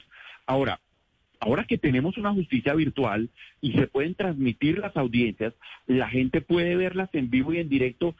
Sí, se habla de más de 25 mil terminales, pero cuando yo cuando pues, he aprendido que en un terminal, en un computador, pueden haber cuatro o cinco personas. Entonces, eh, más de un millón de colombianos vieron esta audiencia o han visto los programas o los debates que se han dado y eso es muy bueno, Camila. ¿Por qué es muy bueno? Primero, Camila, esta audiencia en Palo Quemado se demoraba 15 días, así de fácil. Aquí la sacaron en dos días y con el caso resuelto. Segundo, tuviste la intervención del fiscal, una intervención brillante. Uno sabe que lo está viendo el país y uno da lo mejor de ti y así se hizo. Hizo uso además de las herramientas tecnológicas, presentaciones de PowerPoint, todo, que en la presencialidad no se podía haber hecho y los ciudadanos tenemos que estar al frente de nuestra justicia, porque eso es una democracia, que tú puedas decir él es culpable, es inocente, pero viendo la audiencia directamente y no que te la cuenten los demás. Entonces, sin lugar a dudas, este caso es, es muy, muy... ¿Y cuánto nos costó la audiencia, Camila? Cero pesos. Entonces, pues yo creo que todo eso es diciente de la necesidad, de las ventajas de la virtualidad, Camila. Los estudiantes de Derecho hoy están viendo en vivo y en directo a los mejores abogados del país hacer el trabajo que ellos quieren hacer. A mí me tocaba lo que me contaran o el doctor Antonio Cantino me invitaba a alguna para yo verlo, pero eso no se podía hacer. Entonces, creo que esto es magnífico. Tenemos que dar la pelea porque esto continúe. ¿Cómo nos gustaría ver a de las denuncias que hace Sebastián también en una audiencia que nos cuenten quiénes fueron, quiénes no fueron y no que eso se haga puerta cerrada? Entonces, Colombia tiene que estar muy orgullosa de la democracia que tenemos hoy en día y de la forma en que se está dispensando justicia entre nosotros. Doctor Bernate, pero mire, hay algo que yo eh, sí quiero preguntarle, porque no sé si de pronto eh, nos vamos a quedar con esta virtualidad, pues de pronto deberíamos pues regularla o reglamentarla, porque a mí sí me, causa un poquito, me causó un poquito de impresión ver eh, pues como todo el país, esas fotos de los cadáveres tan expuestos, la sangre, pues los cadáveres en realidad acuchillados y todo el país viendo eso. Y yo me imaginaba de pronto pues los familiares de pues de, de, Mauricio Leal y de su mamá viendo esos cuerpos y yo decía, esto no es una posible revictimización, es decir, el país entero sí debería tener acceso a esa clase de imágenes. Eh, digamos, eh, con muy buenos días, eh, dos cosas. Primero, tú hablas de una reglamentación. Esa reglamentación existe. Fue una reglamentación que se expidió al inicio de la pandemia y que permite las audiencias virtuales y que rige hasta junio de este año. Invito a todos los amigos de, mesa, de, Blue Radio a que nos acompañen a decir, cuidado, en junio volvemos a las audiencias de puerta cerrada. Y ustedes que han cubierto Palo Quemado saben que ese no es propiamente el mejor plan de la vida, ir a los juzgados de Palo Quemado a cubrir una audiencia ya es espantoso. Segundo, el juez es el director de la audiencia. De manera que cuando se van a presentar imágenes sensibles, y así lo he visto en muchos procesos, dice, por favor, eso no lo vamos a proyectar, eso no va a quedar, eh, o, simplemente envíenlo porque todo se hace por grupos de WhatsApp para que lo podamos ver y que eso no se haga público. Eso se ha hecho. Más sin embargo, eh, el juez no puede siempre responder porque eso no salga a la luz pública, porque pues todos lo sabemos, eh, cualquiera de los que estén ahí puede filtrar eso. Entonces, mm, creo que sí puede haber una reglamentación, una especie de censura frente a imágenes sensibles y existe también en cierto tipo de delitos, pues no todos tenemos acceso a las audiencias, donde hay peligro para la seguridad nacional, peligro para los menores. Entonces, pues por supuesto que es una reglamentación, pero también es un tema de buenas prácticas en el manejo de las audiencias, ahora que sabemos que hacen de cara al país. Doctor Bernarte, eh, yo le quisiera preguntar sobre la justicia tan mediatizada. Es decir, uno mira la cantidad de procesos, de investigaciones de líderes sociales asesinados sin resolverse y un caso como este se demora un mes, por ejemplo. A mí, a mí me recuerda un poco antes de la época de las redes sociales lo que fue, por ejemplo, el juicio a O.J. Simpson en los Estados Unidos cuando él mató a su ex esposa Nicole Brown, que todo el día la televisión era encima de lo que estaba pasando. Esto tiene un pues resulta en algo y es la presión de los medios sobre la acción del juez, sobre la acción de la justicia. Y sobre eso es mi pregunta, ¿qué tan perjudicial es mediatizar todo lo que es un proceso judicial? Yo, yo te agradezco muchísimo esa pregunta por lo siguiente. Y, y, qué pena me pongo en este rol también porque pues también lo ejerzo. Uno como periodista recibe información de las fuentes y he aprendido que la fuente nunca es desinteresada. Entonces el abogado le pasa a uno un papel, uno lo revisa, lo trata de ponderar y lo saca. Esas filtraciones pretenden precisamente influir sobre los jueces, porque los jueces tienen Facebook, tienen Twitter, tienen Instagram, ven el noticiero, los oyen a ustedes. Entonces, ese tipo de filtración malintencionada que busca afectar al juez es muy perjudicial, pero cuando ahora la audiencia es de cara a todo el país, pues ya no hay lugar a filtraciones. Ya todos estamos viendo todo y nos podemos formar una opinión. Y el juez, según lo que vea en la audiencia, pues toma la decisión que él tenga que tomar. Cuando Pero doctor Bernate. Pero doctor Bernate, la población también puede generar una presión sobre el juez, no solo los medios de comunicación. Y muchas veces las masas tienden a tener unas opiniones en contra de una persona que puede terminar no siendo culpable. No digo que este es el caso del señor eh, Johnny Leal, ni, muchos, ni mucho menos, pero las masas también ejercen presión sobre los jueces, incluso mucho, incluso mucho más altas que la de los medios de comunicación. Absolutamente. Yo, yo tengo un caso donde una juez dejó en su momento en libertad, no voy a decir nombres, pero a una reconocida influenciadora que hizo unos daños en el sistema de transporte. La juez dijo, mire, no, no, no tengo por qué mandarla en libertad y el, en, detención y el ataque y el asedio mediático sobre ella, mediático me refiero a redes sociales, fue absoluto al punto que ella ha tenido que tomar medidas sobre su seguridad. Entonces, eh, eso es eso es inevitable y de hecho quienes estamos en el debate público pues también nos llevamos nuestra parte en eso. Pero, mientras tú puedas ver todo tú dices miren esta audiencia vi esto vi esto vi esto pues ya las filtraciones pierden cuidado y obviamente es parte de una democracia Camila pero mira qué cambia que antes la información que yo tenía pues era la que me transmitían las redes o los medios parcializada por una fuente que quiso generar ese ese espacio y hoy lo que yo tengo es bueno que el televisor de su casa y concluya pero doctor Bernate, mire, a propósito del tema de la virtualidad, quiero comentarle lo siguiente. Uno conversa con algunos jueces y algunos jueces se quejan de unos abogados mañosos que se valen de triquiñuelas para de, eh, de alguna manera alterar las, los, hechos. Eh, utilizan teleprompter, por ejemplo. Eh, cuando el testigo está medio complicado en la respuesta, se desconectan. Entonces, los jueces, muchas veces, algunos dicen, hombre, es difícil manejar la audiencia con estos abogados, que no son todos, por supuesto, no son todos, que son muy mañosos y entonces se utilizan este tipo de, de, trucos, de trampas para manipular la, la audiencia. Y en ese caso también es un defecto que tiene la virtualidad. Ese es, bueno, muy buenos días y muchas gracias. Ese es un defecto. No tengo duda, el testigo puede estar libreteado, puede tener un teleprompter. En las audiencias presenciales pasa exactamente igual. Exactamente igual. Si el testigo va comprado, va comprado a una presencial o a una virtual. Si va a mentir, lo hace en la una y en la otra. El juez sí tiene los medios para ver que eso no suceda. Y yo he visto a los jueces muy juiciosos en decir, a usted le están dictando las respuestas, usted no puede estar sentado ahí, suspendo la audiencia. Y mire este punto, y no, no, no, no, no lo digo por nada en particular, pero si había algo en lo que existían las mañas, eran los aplazamientos, porque los abogados decían, tengo cuatro audiencias, el mismo día solo puedo hacer una. Con la virtualidad, usted hoy puede estar en Cartagena, Valledupar, Cali, Bogotá y Medellín, cinco audiencias en un día. Por eso se incrementó de 20 mil audiencias que hacíamos antes a más de 250 mil audiencias, porque ya no se aplazan. Mire cómo se resuelve esto de rápido. Entonces, claro, estamos en un proceso de aprendizaje. Nuestros jueces no estaban acostumbrados a la virtualidad, ni los abogados tampoco. Entonces, vamos en un proceso de aprendizaje, pero qué tristeza sería volver nosotros a un edificio como el de Cali, donde se caen los asesores con heridos y con muertos, en Bogotá, donde no hay un baño para las personas, y, eh, todos los demás del resto del país. Claro, hay desafíos. La conectividad, la alfabetización, la ritualidad, son desafíos, que vamos a ir aprendiendo sobre la marcha, pero no es una alternativa volver a un juicio a puertas cerradas. Óigame, doctor Bernate, ¿cuál es su opinión sobre el proceder, sobre el, el- el método utilizado por el fiscal en el caso de, de Mauricio Leal? Porque, pues, este fiscal que parece tiene mucha trayectoria, el, doctor Burgos, pues, eh, utilizó un estilo muy particular, hasta acorralar al culpable del, del doble crimen.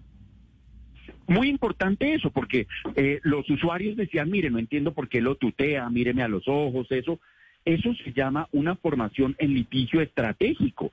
Y lo que hizo el fiscal fue brillante, no solamente porque vino con pruebas sólidas, con argumentos sólidos, sino además porque su propia forma de comunicarse fue bastante contundente y lo que él le estaba diciendo a través del lenguaje no verbal, que es algo que se enseña, nosotros, por ejemplo, en la especialización en Derecho Penal de la Universidad de Rosario, tenemos un curso donde se dicta eso, que mirar, hablar, gesticular tiene unos efectos. Y lo que él le está diciendo es, viejo, lo tengo acorralado. ¿Se quiere ir a 50 años de cárcel o arreglamos? Y mire que lo logró. Es un manejo de litigio estratégico impecable el de este fiscal. Pero, doctor Bernate, eh, ya metiéndonos un poquito más en el caso específicamente, yo sí quería preguntarle a usted como experto en derecho penal si habría posibilidad de que el señor eh, Johnny Leal se pueda arrepentir de esa, por ejemplo, de esa eh, pues declaración de culpabilidad o si puede llegar de pronto a alegar que él estaba enfermo, que estaba loco, etcétera, para pues tratar de encontrar una salida a todo esto, a todos estos años que le esperan de cárcel. ¿Eso es posible? Muy importante, primero, a partir de la aceptación de cargos que ya se dio, no hay vencimiento de términos, salvo que pase algo irrazonable que no va a pasar. Y es que este caso se demore tres años en sacar la sentencia. La sentencia está este mismo semestre la van a sacar luego. No hay libertad por vencimiento de términos. Segundo, esa decisión que él tomó y que manifestó es libre, espontánea y voluntaria, es irretractable. Ya él no puede decir, uy, qué pena, es que me arrepentí. No, solo tendría una que personalmente no la veo, es decir, mira, a mí me obligaron a decir que sí. Me pusieron un revólver en la cabeza y me obligaron, cosa que no se vio y que no pasó. De manera que aquí ya lo que sigue es que el juez, pues otro juez, el juez de conocimiento, nos diga a cuántos años de cárcel lo va a condenar. La posibilidad de que él alegue una locura, una demencia, una inimputabilidad, ya tampoco es una alternativa porque renunció a eso en el momento en que dijo soy culpable. Entonces ya aquí lo van a condenar sí o sí. Doctor Bernate, aprovechando que lo tengo en la línea y ya que estamos hablando de casos mediáticos de la justicia, que bueno, hace mucho, como usted nos explicó, no veíamos eh, uno que generara tanto interés en la ciudadanía, sobre todo por lo macabro de, de la historia, que es el caso de Johnny Leal. Sobre otro caso quiero preguntarle, que es el de Carlos Matos, porque entiendo, eh, doctor Bernate, que usted es el representante de la justicia colombiana en ese caso, ¿o me equivoco? No se equivoca, tengo el honor de representar a la rama judicial en este y en todos los procesos por corrupción donde haya vinculado un juez de la República. Bueno, tremendo contrato, ¿no, doctor Bernate? Pero no, mentiras. Le pregunto, es eh, entonces en el, en el- Camila. No, no, no En el caso- el, del, el del matrimonio aquel del que tanto han hablado, no, este es un tema de honor y de, de que yo quiero hacerlo y de que me encanta hacerlo y que me han dado la confianza, pero no, no es propiamente de los contratos que Sebastián denunció, no, no están ni cerquita, pues. doctor, doctor Bernate, pero entonces explíqueme sobre el preacuerdo que se conoció precisamente en el caso de, de Carlos Matos, en donde a qué se compromete el señor Matos en ese preacuerdo. Y hay un punto que me parece muy importante porque tiene que ver con el gremio de- del que yo hago parte y es Entiendo que el señor Matos se comprometió dentro de ese preacuerdo a contar a qué periodistas les pagó eh, dinero para que hablaran a su favor. Bueno, Camila, muy importante. Eh, el señor Matos tiene dos procesos activos, que son uno por sobornar a una juez, que es el que estábamos hoy, y otro por un soborno de un juez que este, tramita en otro juzgado. Hoy la Fiscalía General de la Nación y la defensa del señor Matos dieron a conocer un preacuerdo en el que él se declara culpable, como en efecto ya lo hizo, lo van a condenar a 32 meses de prisión, porque por ser un delito doloso contra la administración pública es prisión. Y muy importante esto, Camila, por primera vez logramos una reparación de un millón de dólares para nuestros jueces y para la Fiscalía General de la Nación. Obvio, yo no puedo decir si me parece mucho, poquito, nada, porque eso lo decide la entidad, eso no pasa por mi resorte. Y el señor Matos se compromete a presentar excusas públicas que nosotros lo hemos implementado desde la defensa de la rama judicial, el hecho de pedir perdón a los, a los jueces, jueces de Colombia y demás, y también que va a rendir un interrogatorio eh, en el que presuntamente, y espero que así sea, porque no conozco de qué va a hablar el señor, va a hablar de- del juez Reinaldo Vuelta, que es el único que nos faltaría por condenar en este proceso, y entiendo que va a hablar de algunas situaciones con periodistas, pero como quedó en evidencia en la audiencia de hoy, yo no, no conozco los términos pues de eso, y eso ya será algo que hable él con la fiscalía y, y que tendrá sus consecuencias. Pero entonces ahí déjeme preguntarle ya para, para despedirlo y dejarlo ir, doctor Begnate, agradeciéndole mucho eh, su tiempo como siempre. En ese preacuerdo o en ese acuerdo al que se llegó con, eh, con la fiscalía del, eh, del señor Carlos Matos, usted dice, bueno, logramos que se le pagara un millón de dólares a la justicia, pero también que él pidiera perdón públicamente y ahora que contara algunas cosas. En esas cosas que el señor Matos se comprometió a contar, como en el caso del juez o de algunos periodistas, ¿cómo funciona? O sea, el señor Matos va a empezar a contar y va a hablar y le va y le va a decir a la fiscalía, pero esto tiene que hacerlo con pruebas, tiene que decir, vea, yo le pagué a fulano de tal tanta plata para que publicara esto y mire el artículo publicado. ¿Eso es- así es como funciona o cómo va a funcionar? Sí. Ah, no, si el señor va a decir que le pagó a un juez o a un periodista o a un particular y no da ninguna evidencia, pues eso, eso no funciona así. La idea es que eso venga con unos soportes, porque pues de, lo contrario, pues no, no, no, no tendría ninguna relevancia. Unos soportes, unos pagos, unas facturas, lo que tú dices tal cual, si él pagó a una persona para que hiciera esto, bueno, pues muéstreme el recibo y dónde está eso. Así debería funcionar. Así supongo que es como va a funcionar. Y en el acuerdo está que él va a rendir un interrogatorio ante la fiscalía donde espero y supongo diga la verdad, porque es algo en lo que nosotros como rama judicial insistimos. Diga la verdad, pida excusas públicas y repare. Y por primera vez, mira Camila, el récord lo teníamos en un caso de cartel de la toga, 70 millones de pesos un magistrado auxiliar. Imagínate, hoy la fiscalía va a recibir un millón de dólares y nuestra justicia otro millón de dólares. Qué bueno que, que más allá de cualquier cosa, eh, los ciudadanos sepan que cuando van a corromper a un funcionario público, pues eso tiene unas consecuencias. En el caso Hyundai ya llevamos 11 condenas y en los restantes procesos el actuar de la justicia ha sido impecable con este tipo de hechos. Entonces es un, es un día muy, muy importante para la rama y para los jueces de Colombia y para nuestra justicia porque queda claro que un hombre tan poderoso como Carlos Matos no está por encima de la ley y que los jueces de Colombia merecen respeto. Pues profesor eh, Francisco Bernal, penalista, mil gracias por Bernate, mil gracias por estar con nosotros hoy aquí en, Mañanas Blue, hablando de esos dos casos que bueno, que tienen conmocionado al país, el de Johnny Leal y ahora ese preacuerdo que, que se logra con eh, el señor Carlos Matos. Mil gracias y feliz día. A ustedes, Camila, muchas gracias, felicitaciones por el programa, gracias por las denuncias que hacen y lo seguiré apoyando ahí como un penalista amigo. Muchas gracias. Claro que sí. Óigame, Valeria, esto de eh, si empieza Carlos Matos a hablar, o sea, es que me parece que esto puede ser un ventilador muy bravo el que se puede prender. Si, con este, con este acuerdo que, que nos anuncia y que nos explica el doctor Bernate, al que llegó Carlos Matos con, eh, con la fiscalía. ¿Valeria?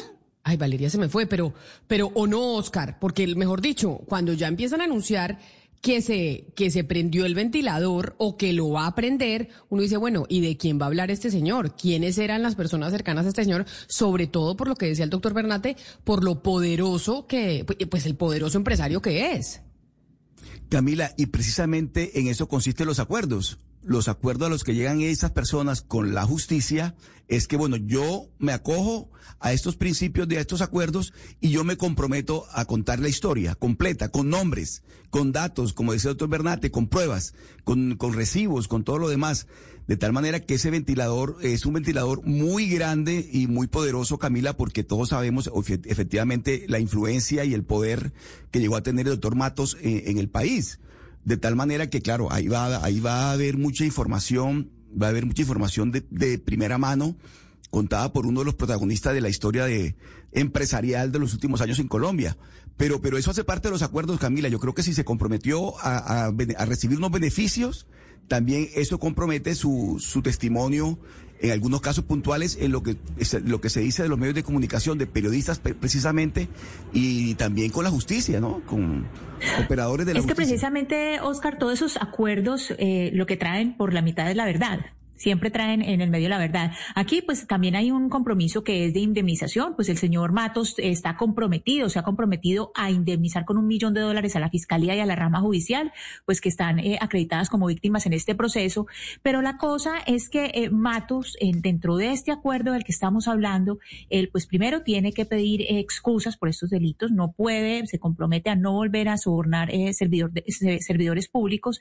Y aquí viene pues lo central, que es la verdad, el compromiso de verdad y es rendir eh, sobre pues las entregas ilegales de dineros que él pudo haber hecho o que hizo, que se sabe que hizo en el pasado. Entonces, eh, dentro de todos estos acuerdos que se hace con la justicia, pues siempre lo que está por la mitad es la verdad y esa verdad es donde le empiezan a salir todos los brazos al pulpo y donde empiezan a quedar otras personas comprometidas.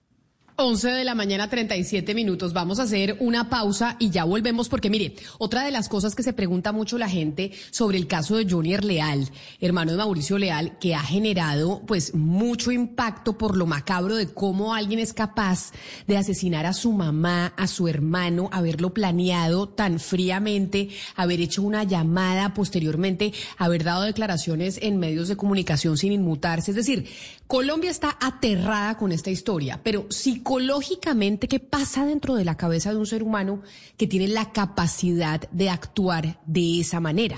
Vamos a hacer una pausa y volvemos para hablar específicamente de ese punto. ¿Cómo un individuo puede ser capaz de actuar así? Colombia está al aire. Colombia, este cuento es tuyo. De nosotros depende que los niños, niñas y jóvenes de nuestro país permanezcan en el colegio y sigan estudiando para desarrollar sus talentos, transformar su presente y construir su futuro. Apóyalos y matricúlalos ya. Entra a estecuentoestudio.com. Un mensaje de Shakira, Fundación Santo Domingo, Fundación Pies Descalzos y Ministerio de Educación. Apoya Blue Radio. Colombia está al aire.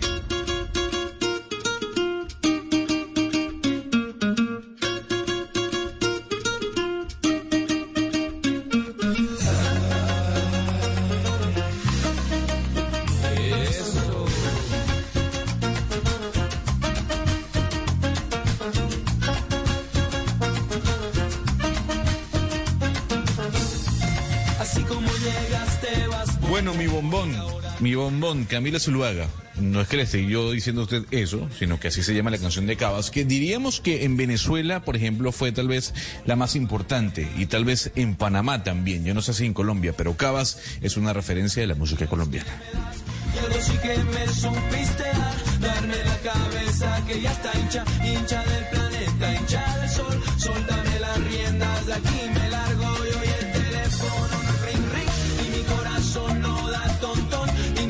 No tienen son son, ya no eres mi bombón bombón, el teléfono, teléfono no es ring ring, y mi corazón no da tontón, y mis pasos no tienen son son, ya no eres mi bombón.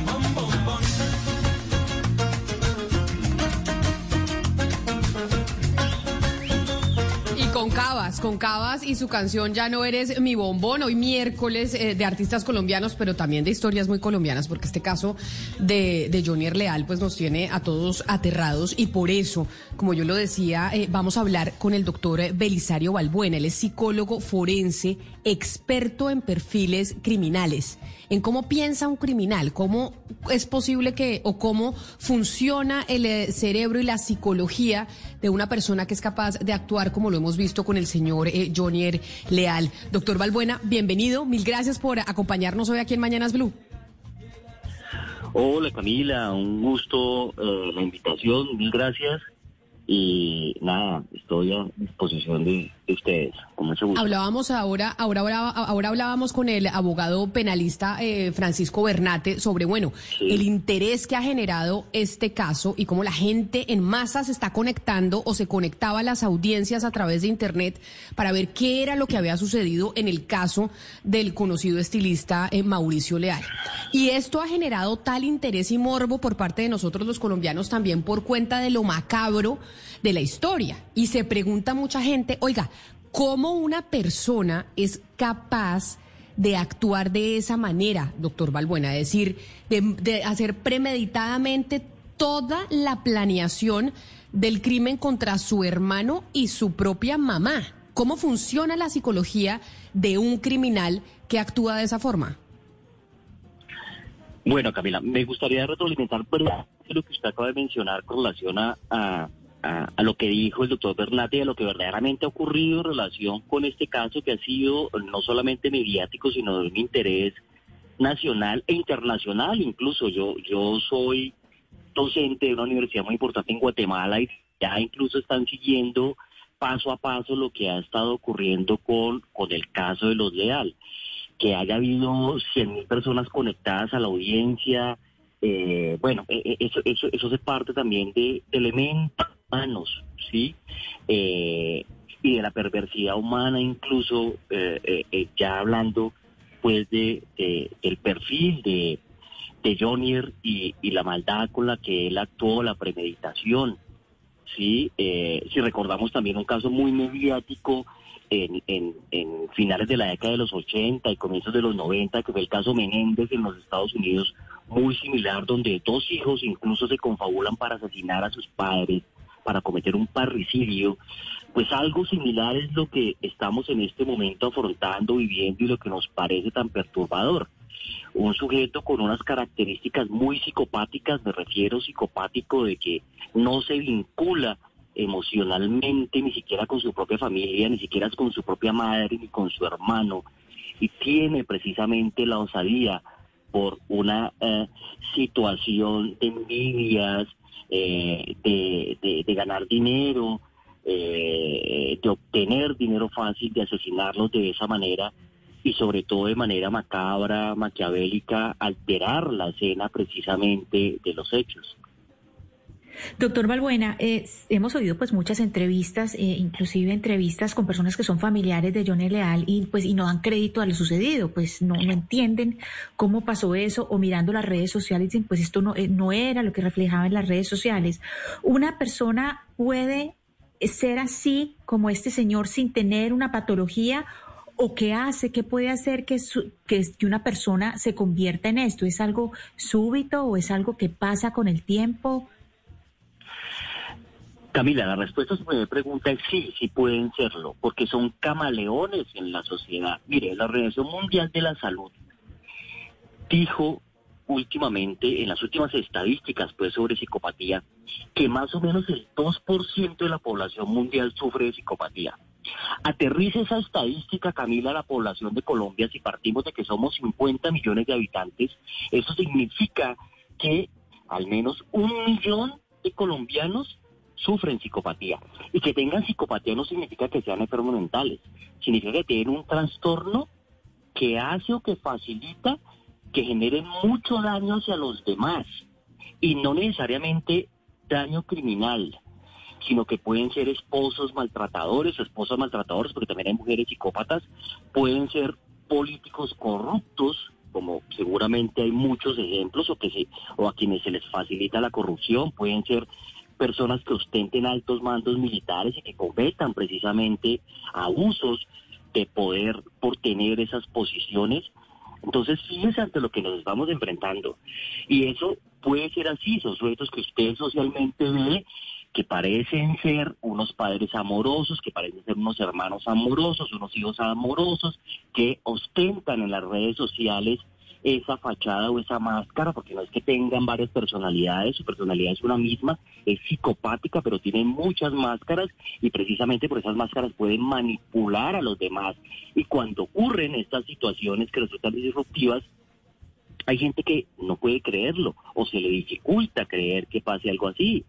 Recordemos casos aquí que hemos tenido icónicos, eh, lamentablemente que hay que recordar precisamente arquitecto Uribe Noguera, por ejemplo. Pero, pero Sí. doctor Balbuena, pero mire, usted nos acaba de decir, hay muchas personas que tienen un perfil psicopático en Colombia, viendo las estadísticas. Oiga, y ahí entonces a mí ya me empieza a preocupar, uno cómo identifica si uno mismo tiene un perfil psicopático o no.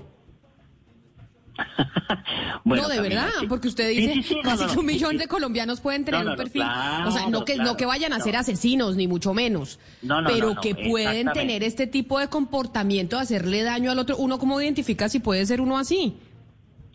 Eh, Mire que su pregunta es súper interesante porque la aterriza a sí mismo. Muchas veces me pregunta es cómo puedo identificar yo que estoy con alguien así. Pero es muy interesante que uno mismo se haga la reflexión de decir, oiga, yo, yo puedo tener comportamientos psicopáticos. Mire, básicamente el psicópata reúne varias características, no es solamente una para que lo podamos eh, catalogar dentro de un trastorno como tal. Una de ellas es precisamente su falta de empatía. Y palabras más, palabras menos, es una persona que no se conecta con los demás emocionalmente, que no siente amor por el otro, que no tiene comportamientos de amor. Puede que él hable sobre el amor, porque el psicópata reconoce lo que es el amor, el enamoramiento, de hecho lo usa para su beneficio. Pero que lo sienta, que se preocupe por el otro, eso no lo muestra un psicópata como tal. Él es absolutamente egocéntrico, él tiene la capacidad de utilizar a los otros, de manipular. La mentira patológica es otro de esos indicadores.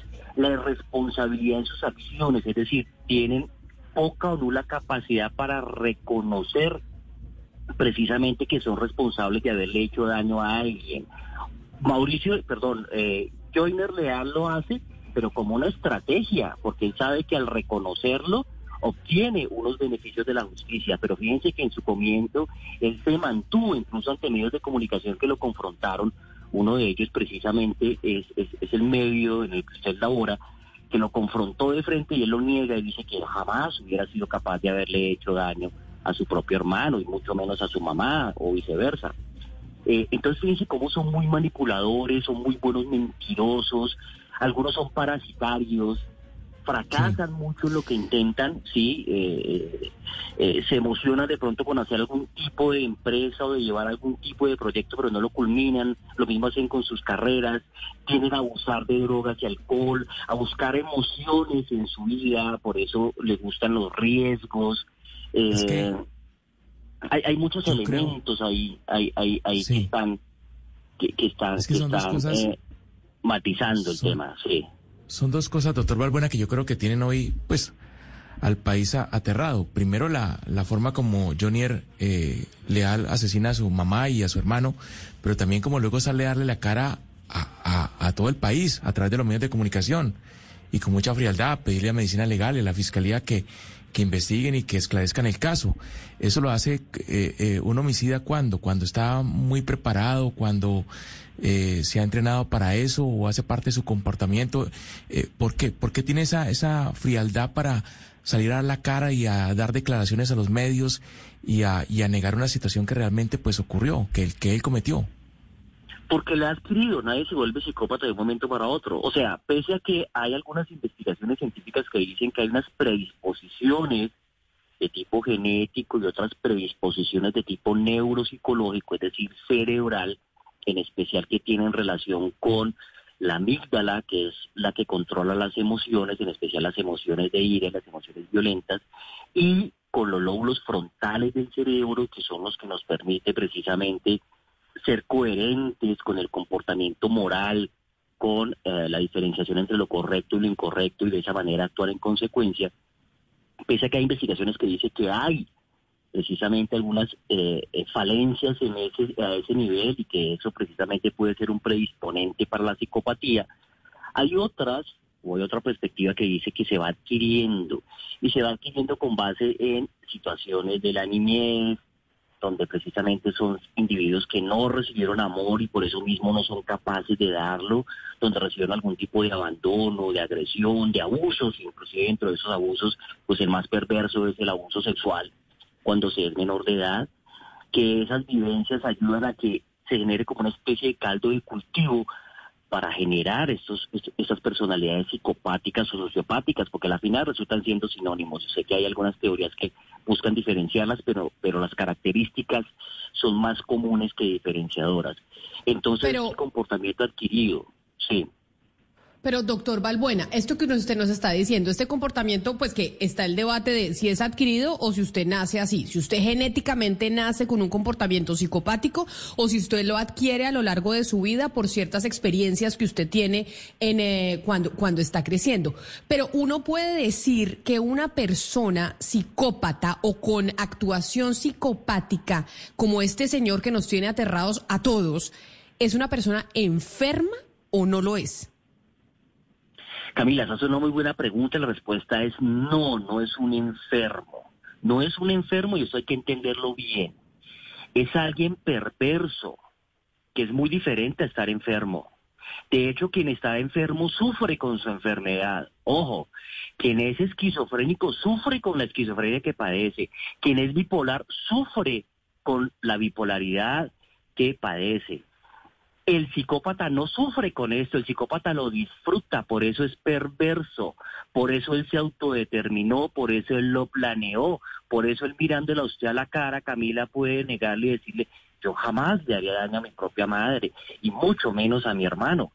Cuando la evidencia está diciendo que él asesina a su propia madre y más o menos cuatro horas después duró torturando a su hermano, eso es absolutamente psicopático, perverso.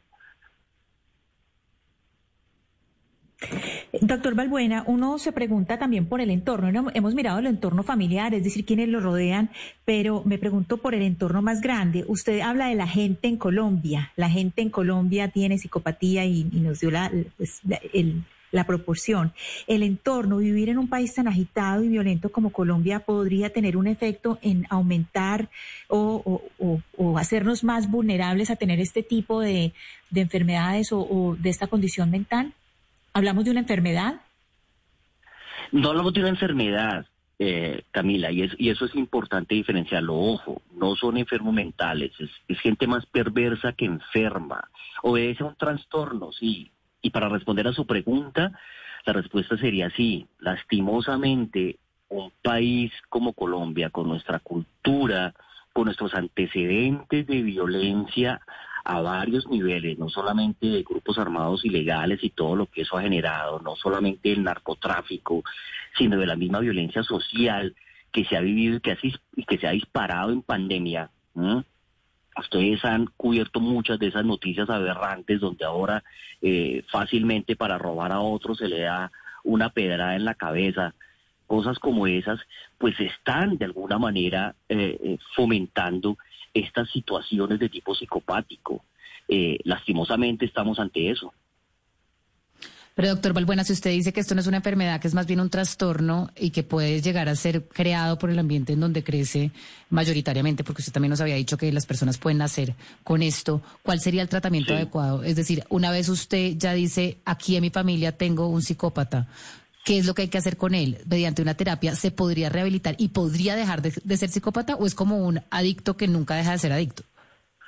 Mire, Camila, eh, los grandes estudios de la psicopatía, entre ellos el doctor Robert Hare y el doctor Dutton, uno de ellos canadiense, el otro norteamericano, que llevan más de 40 años estudiando la psicopatía, han descubierto que puede haber cambios en las personalidades psicopáticas o en el trastorno antisocial de personalidad, que es como clínicamente se le conoce, cuando son jóvenes, es decir, podemos intervenir cuando detectamos estos comportamientos en niños, niñas, adolescentes y adultos jóvenes, más o menos hacia, hacia los 30 años de edad.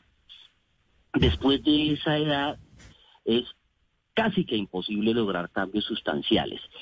¿Y por qué razón? No solamente por el tema de la edad, sino porque el psicópata cuando ya se ha, eh, eh, cu cuando ya cuando ya ha madurado su trastorno, como en el caso de Johnny, que es un sujeto de 49 años, sí, él siente que no tiene nada que cambiar, que él se deshace de sus familiares porque son débiles, porque son desechos, así de simple y que él es el que tiene derecho a gozar de esa fortuna o del dinero de ellos o de sus propiedades.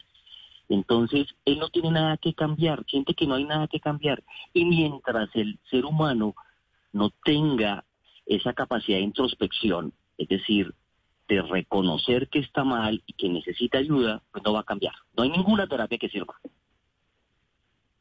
Pues eh, si no hay ninguna terapia que sirva, entonces, ¿qué hace uno con, esos, con esas personas? ¿Qué hace uno, doctor Balbuena, ya para despedirlo? Si no se pueden cambiar, si, si partimos de la base que ese ser humano perverso, que no siente empatía por el otro, que no quiere hacer el bien y que solo eh, funciona en este planeta para satisfacer sus propias necesidades, entonces, ¿qué hacemos?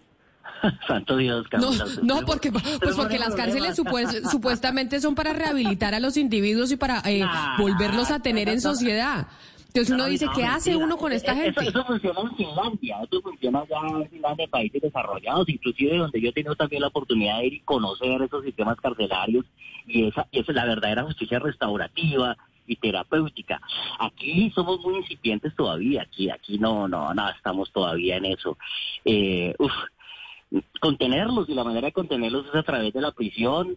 Eh, eh, eh, no, no, no, no, no, muy difícil, muy difícil el tema porque tarde que temprano estos individuos terminan precisamente develándose, como pasó con el caso de Johnny en situaciones macabras, en situaciones fuertes, en, situaciones duras que, que, que hacen que, que sean descubiertos precisamente y que terminen en la cárcel y que terminen incluso unas víctimas colaterales. O sea, eh, muy poca gente se ha sentado a pensar, por ejemplo, Camila, en los hijos de Joyner. O sea, a ellos también son víctimas. Aquí hay un tema muy fuerte.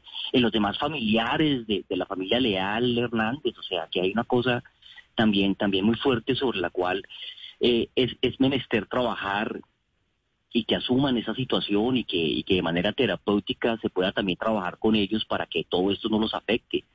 Entonces es un tema complejo, es un tema, es un tema difícil. Pues es el psicólogo forense experto en perfiles criminales, eh, Belisario Balbuena. Doctor Balbuena, mil gracias por estar con nosotros, por hablar eh, aquí en Mañanas Blue sobre este tipo de personalidades, eh, los perfiles psicopáticos como el caso de Johnny Leal, hermano de Mauricio Leal. Mil gracias y feliz día para usted. Para usted también y para todos los oyentes. Feliz día. Bueno, queda uno eh, un poco eh, pues trastornado porque dice, oiga, si las personas no pueden cambiar, Valeria, a partir de, de ese, de ese principio de psicológicamente, si usted ya tiene un perfil psicopático y usted es un, eh, un ser humano que actúa de esa forma, es imposible que usted cambie. Entonces ahí, No, pues, ahí partimos de la base de que no hay segundas oportunidades. No sé, me parece difícil. No, para que el, la señor, sociedad que el- el señor Johnny así. Leal, el señor Johnny Leal, que va a salir como en 20 años más o menos, pues porque va a tener reducción de pena, pues va a salir y va a seguir siendo igual de psicópata y va a seguir siendo un peligro para la sociedad, según lo que dice el doctor. Yo creo que, que la literatura debe decir que los psicópatas se morirán psicópatas, pero yo sí creo que hay tratamientos para evitarlos a ellos eh, producirle daño a otros. Yo sí creo que debe haber esperanza, es decir, Pero ahí es donde un uno dice- de personas psicópatas eh, serían entonces un peligro, así potencialmente un peligro. Yo sí creo que uno puede identificar ciertos perfiles y ciertos trastornos y tratarlos. Para eso está, digamos, la psiquiatría y la psicología. Ay, pero ahí es donde entonces salen muchas, muchas personas en ese debate de la cadena perpetua, de los violadores. Uno dice, oiga, una persona como Garavito, eh, ¿será que algún día puede salir y ser mejor persona? Y no, y no repetir y ser un y tener un comportamiento eh, psicopático. No sé, qué debate tan, tan interesante. Son las 11 de la mañana, 59 minutos. Nos vamos con las noticias del mediodía y después nos vamos a hablar de política, de lo que va a pasar con la coalición Centro Esperanza. ¿Quiénes van a ser verdaderamente los candidatos? A esta hora, Interrapidísimo entrega lo mejor de ti. En Blue Radio son las... En Colombia son las 12 en punto. Nos sentimos orgullosos de seguir entregando lo mejor de Colombia, su progreso. Somos la entrega de los que se sienten soñadores, los optimistas y también de los trabajadores, que con el tiempo lucharon por su independencia y lo lograron. Llevamos 32 años entregando lo mejor de los colombianos en cada rincón del país. Y no pares de sonreír, es la esencia de nuestro país. Inter rapidísimo, entregamos lo mejor de ti.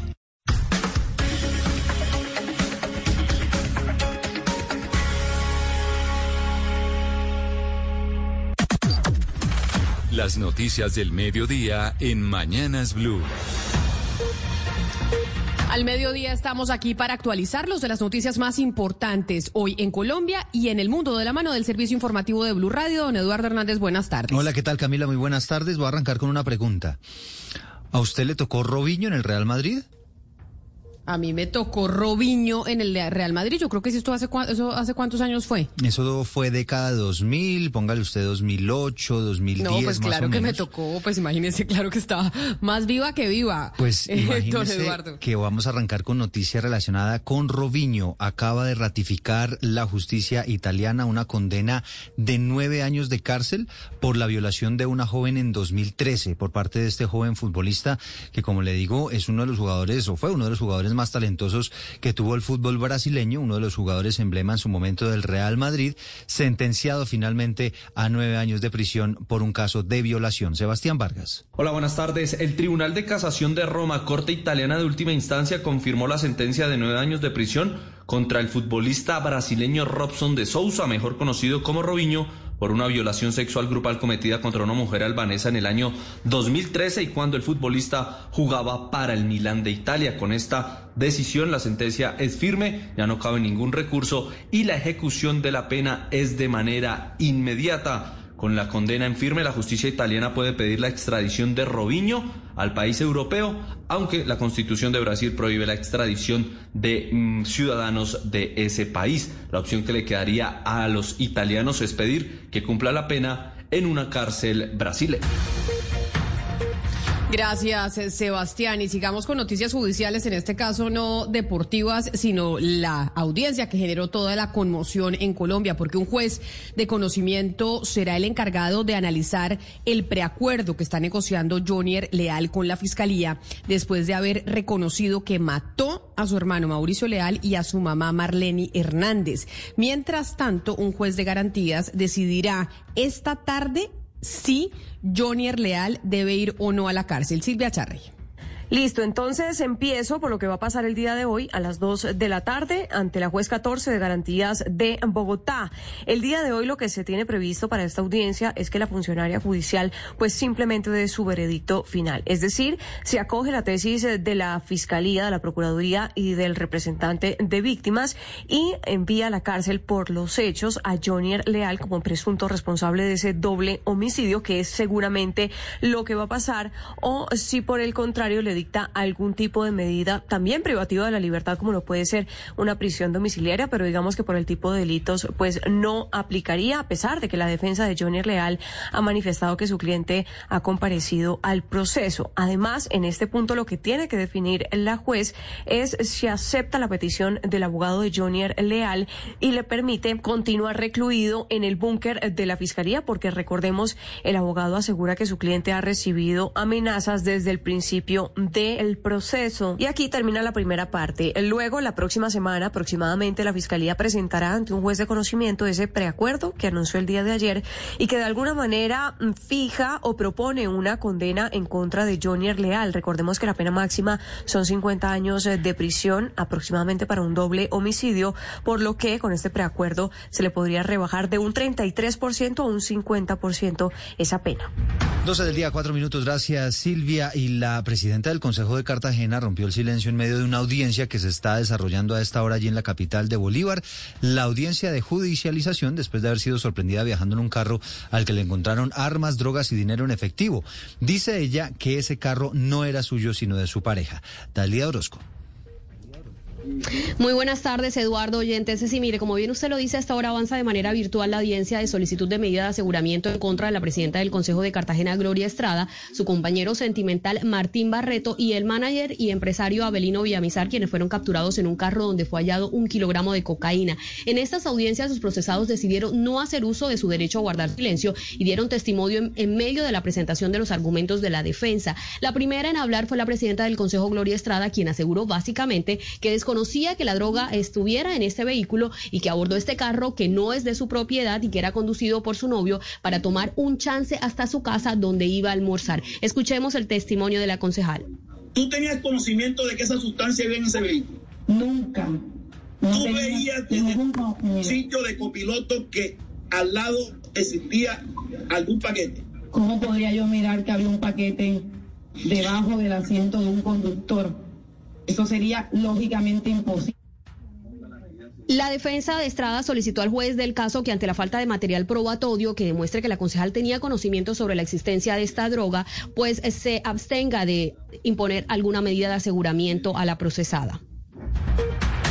Gracias, Dálida. Y los abogados del exgobernador del departamento de Córdoba, Benito Osorio, pidieron medidas de protección especiales para él después de que se filtrara su testimonio ante la JEP, en donde dijo que el presidente de Fedegan, José Félix Laforí, habría pedido a los paramilitares que ayudaran a Mario Iguarán a convertirse en fiscal general de la Nación en el 2005. Mateo Piñeros. La defensa de Benito Osorio argumenta que la filtración en medios de comunicación de sus declaraciones pone en riesgo su vida e integridad. Ante esto le pide a la JEP que garantice un esquema de seguridad compuesto por un carro blindado, un conductor y una escolta, pero además solicita que las próximas diligencias puedan desarrollarse de forma virtual. Esto con el fin de garantizar la seguridad. Recordemos que el exgerente del Fondo Ganadero de Córdoba, Benito Osorio, aseguró, entre otras cosas, que el presidente de Fedegan, José Félix Laforí, se reunió con el ex líder paramilitar Salvatore Mancuso manifestándole la importancia de que fuera electo como fiscal Mario Iguarán. Asimismo, reveló nombres de otros militares y empresarios que, según Osorio, tendrían vínculos con el paramilitarismo. Y a las 12 del día, 7 minutos, les contamos que el gobierno aceptó el llamado del alcalde de Cali, Jorge Iván Ospina, para que se adelante un consejo de seguridad y así hacerle frente a las amenazas de los grupos armados ilegales allí en la capital del Valle, Hugo Mario. A través de su cuenta en Twitter, el ministro del Interior Diego Palacios confirmó que el próximo viernes estará en Cali con el ministro de la Defensa Diego Molano instalando el Comité para la Atención de Alertas Tempranas. El alcalde de Cali, Jorge Iván Ospina, había solicitado esta reunión después de que la Defensoría del Pueblo alertara sobre amenazas terroristas por parte de milicias urbanas y carteles del narcotráfico. Es que la resolución planteada por la Defensoría se trata de agentes externos a la ciudad que se ciernen sobre la ciudad de Cali y en todo caso son temas que afectan a toda la región. Por eso también es importante que estén los gobernadores de Cauca y Nariño y las alcaldías de la zona metropolitana. Según la Defensoría del Pueblo, más de 1.800.000 personas que residen en Cali están en riesgo por la presencia de estos grupos criminales en la ciudad. Hay noticias en materia política. David Barguil y Federico Gutiérrez, dos de los precandidatos a la presidencia por la coalición Equipo por Colombia, insistieron en la necesidad de forjar una alianza con Óscar Iván Zuluaga, que es el candidato del Uribismo. Kenneth Torres. Las cartas se conocieron luego de la convención que hizo el Centro Democrático en el que señalaron que se debía reevaluar la decisión sobre la coalición del equipo por Colombia. Así lo dijo el precandidato David Barguil. Que pueden haber diferencias, que este camino de la política, por supuesto, es un camino que tiene dificultades, pero que hay que anteponer esas diferencias y que tenemos que sacar lo mejor de cada uno de nosotros y que le invitamos a ser parte del equipo por Colombia para que salgamos a defender los valores democráticos y las libertades en este país. Lo propio dijo Federico Gutiérrez. Defiendo y creo que es lo mejor para el país. No es el momento de egos, no es el momento de mezquindades, es el momento de ni siquiera solo pensar en uno u otro partido en particular o en una, una candidatura a través de egos, es el momento de pensar en Colombia. Y ese es el llamado que le estoy haciendo a diferentes sectores, pero también le hablo a Colombia entera. Miremos cuál es el modelo que queremos hacia adelante. También se conoció que el equipo por Colombia hizo una invitación a los partidos Colombia Justa Libre y Salvación Ciudadana. Gracias, Kenneth. Pero sigamos entonces con noticias políticas, porque acaba de terminar la intervención del presidente Iván Duque en el Foro Económico Mundial de Davos, en donde advirtió que América Latina se está enfrentando al desafío de defender la democracia en este año electoral. María Camila Roa.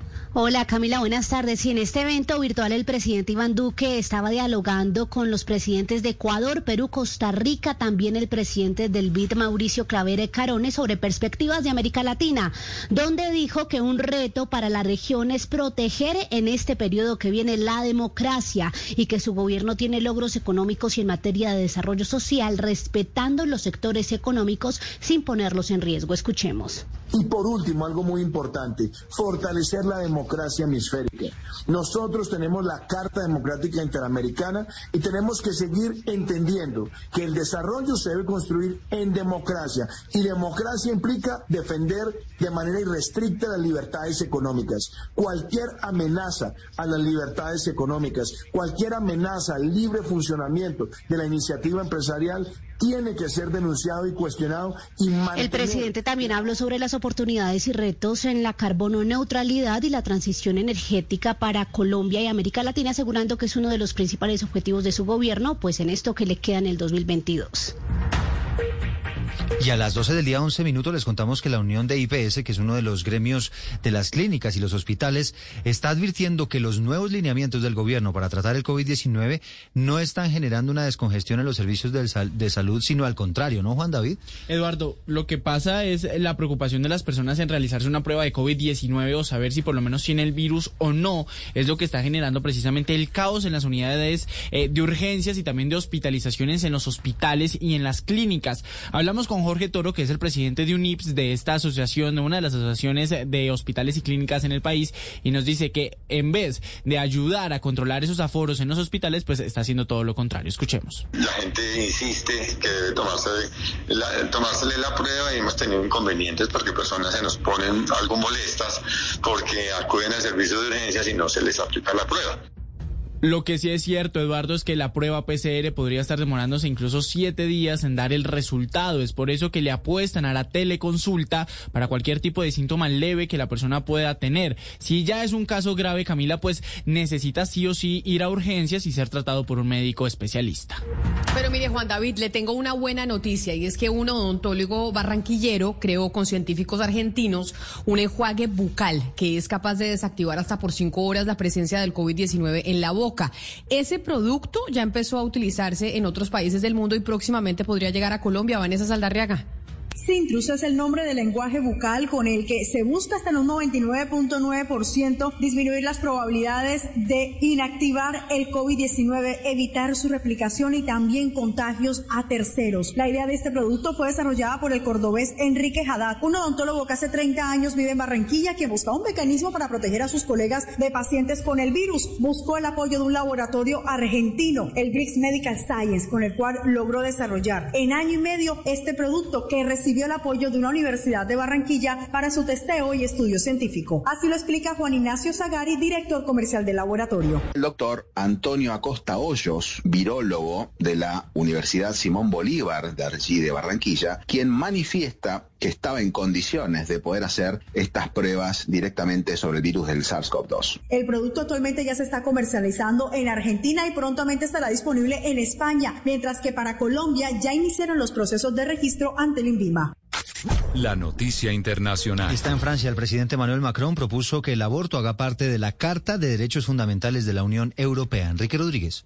Emmanuel Macron está en campaña electoral para renovar la jefatura del Estado francés y durante los próximos seis meses a Francia le corresponde la presidencia temporal de la Unión Europea. Así que nadie duda que el presidente de la República Francesa va a aprovechar el mando de los 27 a su favor y de hecho así se explica el anuncio hecho hoy en el Parlamento Europeo. Être plus sur la ou la reconnaissance que sugiere incorporar el aborto a la Carta de Derechos Fundamentales de la Unión Europea. Este documento recoge los derechos civiles, políticos, económicos y sociales de los ciudadanos de la Unión y se proclamó en el año 2000, pero requiere la unanimidad de todos los estados para ser reformada, por lo que el mensaje de Macron tiene un simbolismo más político que práctico. Macron recordó también que dicho documento consagró en la Unión Europea la abolición de la pena de muerte e instó a abrir este debate el del aborto libremente con los ciudadanos de gran conciencia europea para dar un nuevo impulso al Estado de Derecho.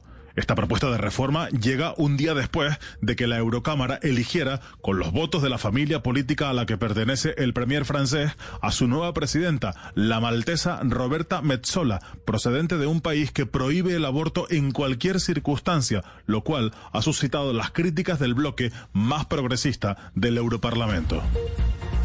La Armada de Rusia también es noticia porque confirmó el día de hoy que está coordinando unas próximas maniobras navales junto a las fuerzas de Irán y China, como venía anunciando meses atrás para el comienzo de este año. La flota del Pacífico de la Marina rusa indicó que un grupo que incluye un crucero de misiles, un gran buque de guerra antisubmarina y un gran buque cisterna ancló frente a Shabahar, el único puerto iraní en el Golfo de Omán. Los tres países vienen estrechando sus relaciones como un eje opositor a Occidente.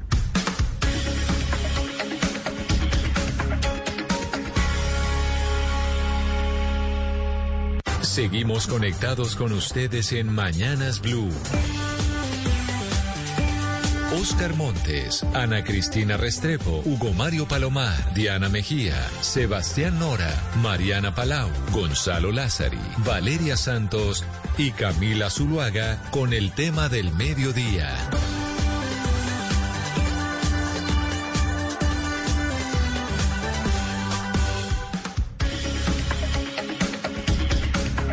12 del día, 16 minutos. Seguimos conectados con ustedes aquí en Mañanas Blue. Como les digo siempre, empezamos 4 de la mañana, vamos hasta la 1 de la tarde. A esta hora, al mediodía, es cuando nos conectamos para verlos para que nos podamos ver las caras a través de Facebook Live. Así que un saludo eh, muy especial a quienes ya están conectados con nosotros desde ya. Y un saludo también a nuestros televidentes a través de Noticias Caracol ahora. Empezando esta emisión, les contábamos sobre el borrador de acuerdo que hay entre los integrantes de la coalición eh, Verde Centro Esperanza. Esa coalición que tiene una reunión esta tarde para definir algún tipo de lineamientos con miras a las elecciones o por lo menos a la consulta interpartidista de marzo. Ayer nosotros tuvimos una entrevista con el doctor Juan Manuel Galán, quien es precandidato de esa coalición, candidato presidencial por el nuevo liberalismo, y nos sorprendió en medio de, la entrevista con esta declaración que dio acerca de la coalición de la esperanza. Pues Sebastián, ese es un debate que estamos teniendo en este momento en que estamos conversando dentro de la coalición de Centro Esperanza. Mañana hay una reunión convocada para hablar todo este tema. Vamos a analizar esto que usted está diciendo precisamente, porque este proceso ha costado mucho construirlo desde hace más de un año, dos años, diría yo, venimos construyendo proceso de principios éticos, de lineamientos programáticos, proceso de consulta para apuntarle a un gobierno de coalición, y entonces lo que decía el doctor Juan Manuel Galán era, oiga, acá realmente deberían quedarse los candidatos pues que tienen un chance, porque puede que no sea benéfico para la coalición eh, Centro Esperanza tener tantos candidatos y de, diseminar eh, los votos en tantos y no fortalecer a uno de ellos o a tres eh, de ellos. Y decía, proponía Juan Manuel Galán, óigame, ¿por qué no los que marcan menos en las encuestas? Pues se retiran. Y por eso quiero saludar yo eh, a uno de los candidatos que es el exgobernador del departamento de Boyacá, Carlos Amaya. Exgobernador Amaya, bienvenido a Mañanas Blue. Gracias por, eh, por acompañarnos el día de hoy, previo a esa reunión que tienen ustedes esta tarde tan importante. Exgobernador Amaya, ¿usted me escucha? Aló, hola Camila, un saludo muy especial para Ingrid, para Juan Fernando para el equipo de trabajo de Blue y sobre todo para todas y todos los colombianos que nos escuchan a esta hora. Bueno, yo creo que es un debate interno y deberíamos darlo de manera interna. Yo creo que descalificar a alguien porque no está en una encuesta no me parece correcto. Yo en algunas encuestas estoy de tercero, en otras en cuarto, pero yo no tendría ningún criterio para decirle a alguien que ha luchado toda la vida, como el doctor Jorge, Jorge Enrique Robledo, que entre otras cosas tiene COVID y que le mando un abrazo solidario, que se retire, que porque yo puedo marcar más o no. Yo creo que es subjetivo, yo creo que hay que dar una discusión de manera diferente y yo creo que hay que ver es qué le, qué le ayuda más a la coalición y qué representa más el centro. Y esa diversidad, pues a mí me parece que es muy importante. Que esté una mujer como Ingrid es extraordinario porque la coalición tenía una, eh, una ausencia de mujeres que esté Luis Gilberto Murillo es extraordinario porque la coalición le faltaba ese ese aire pacífico y sobre todo eh, una comunidad que es muy importante, es que es la comunidad afro.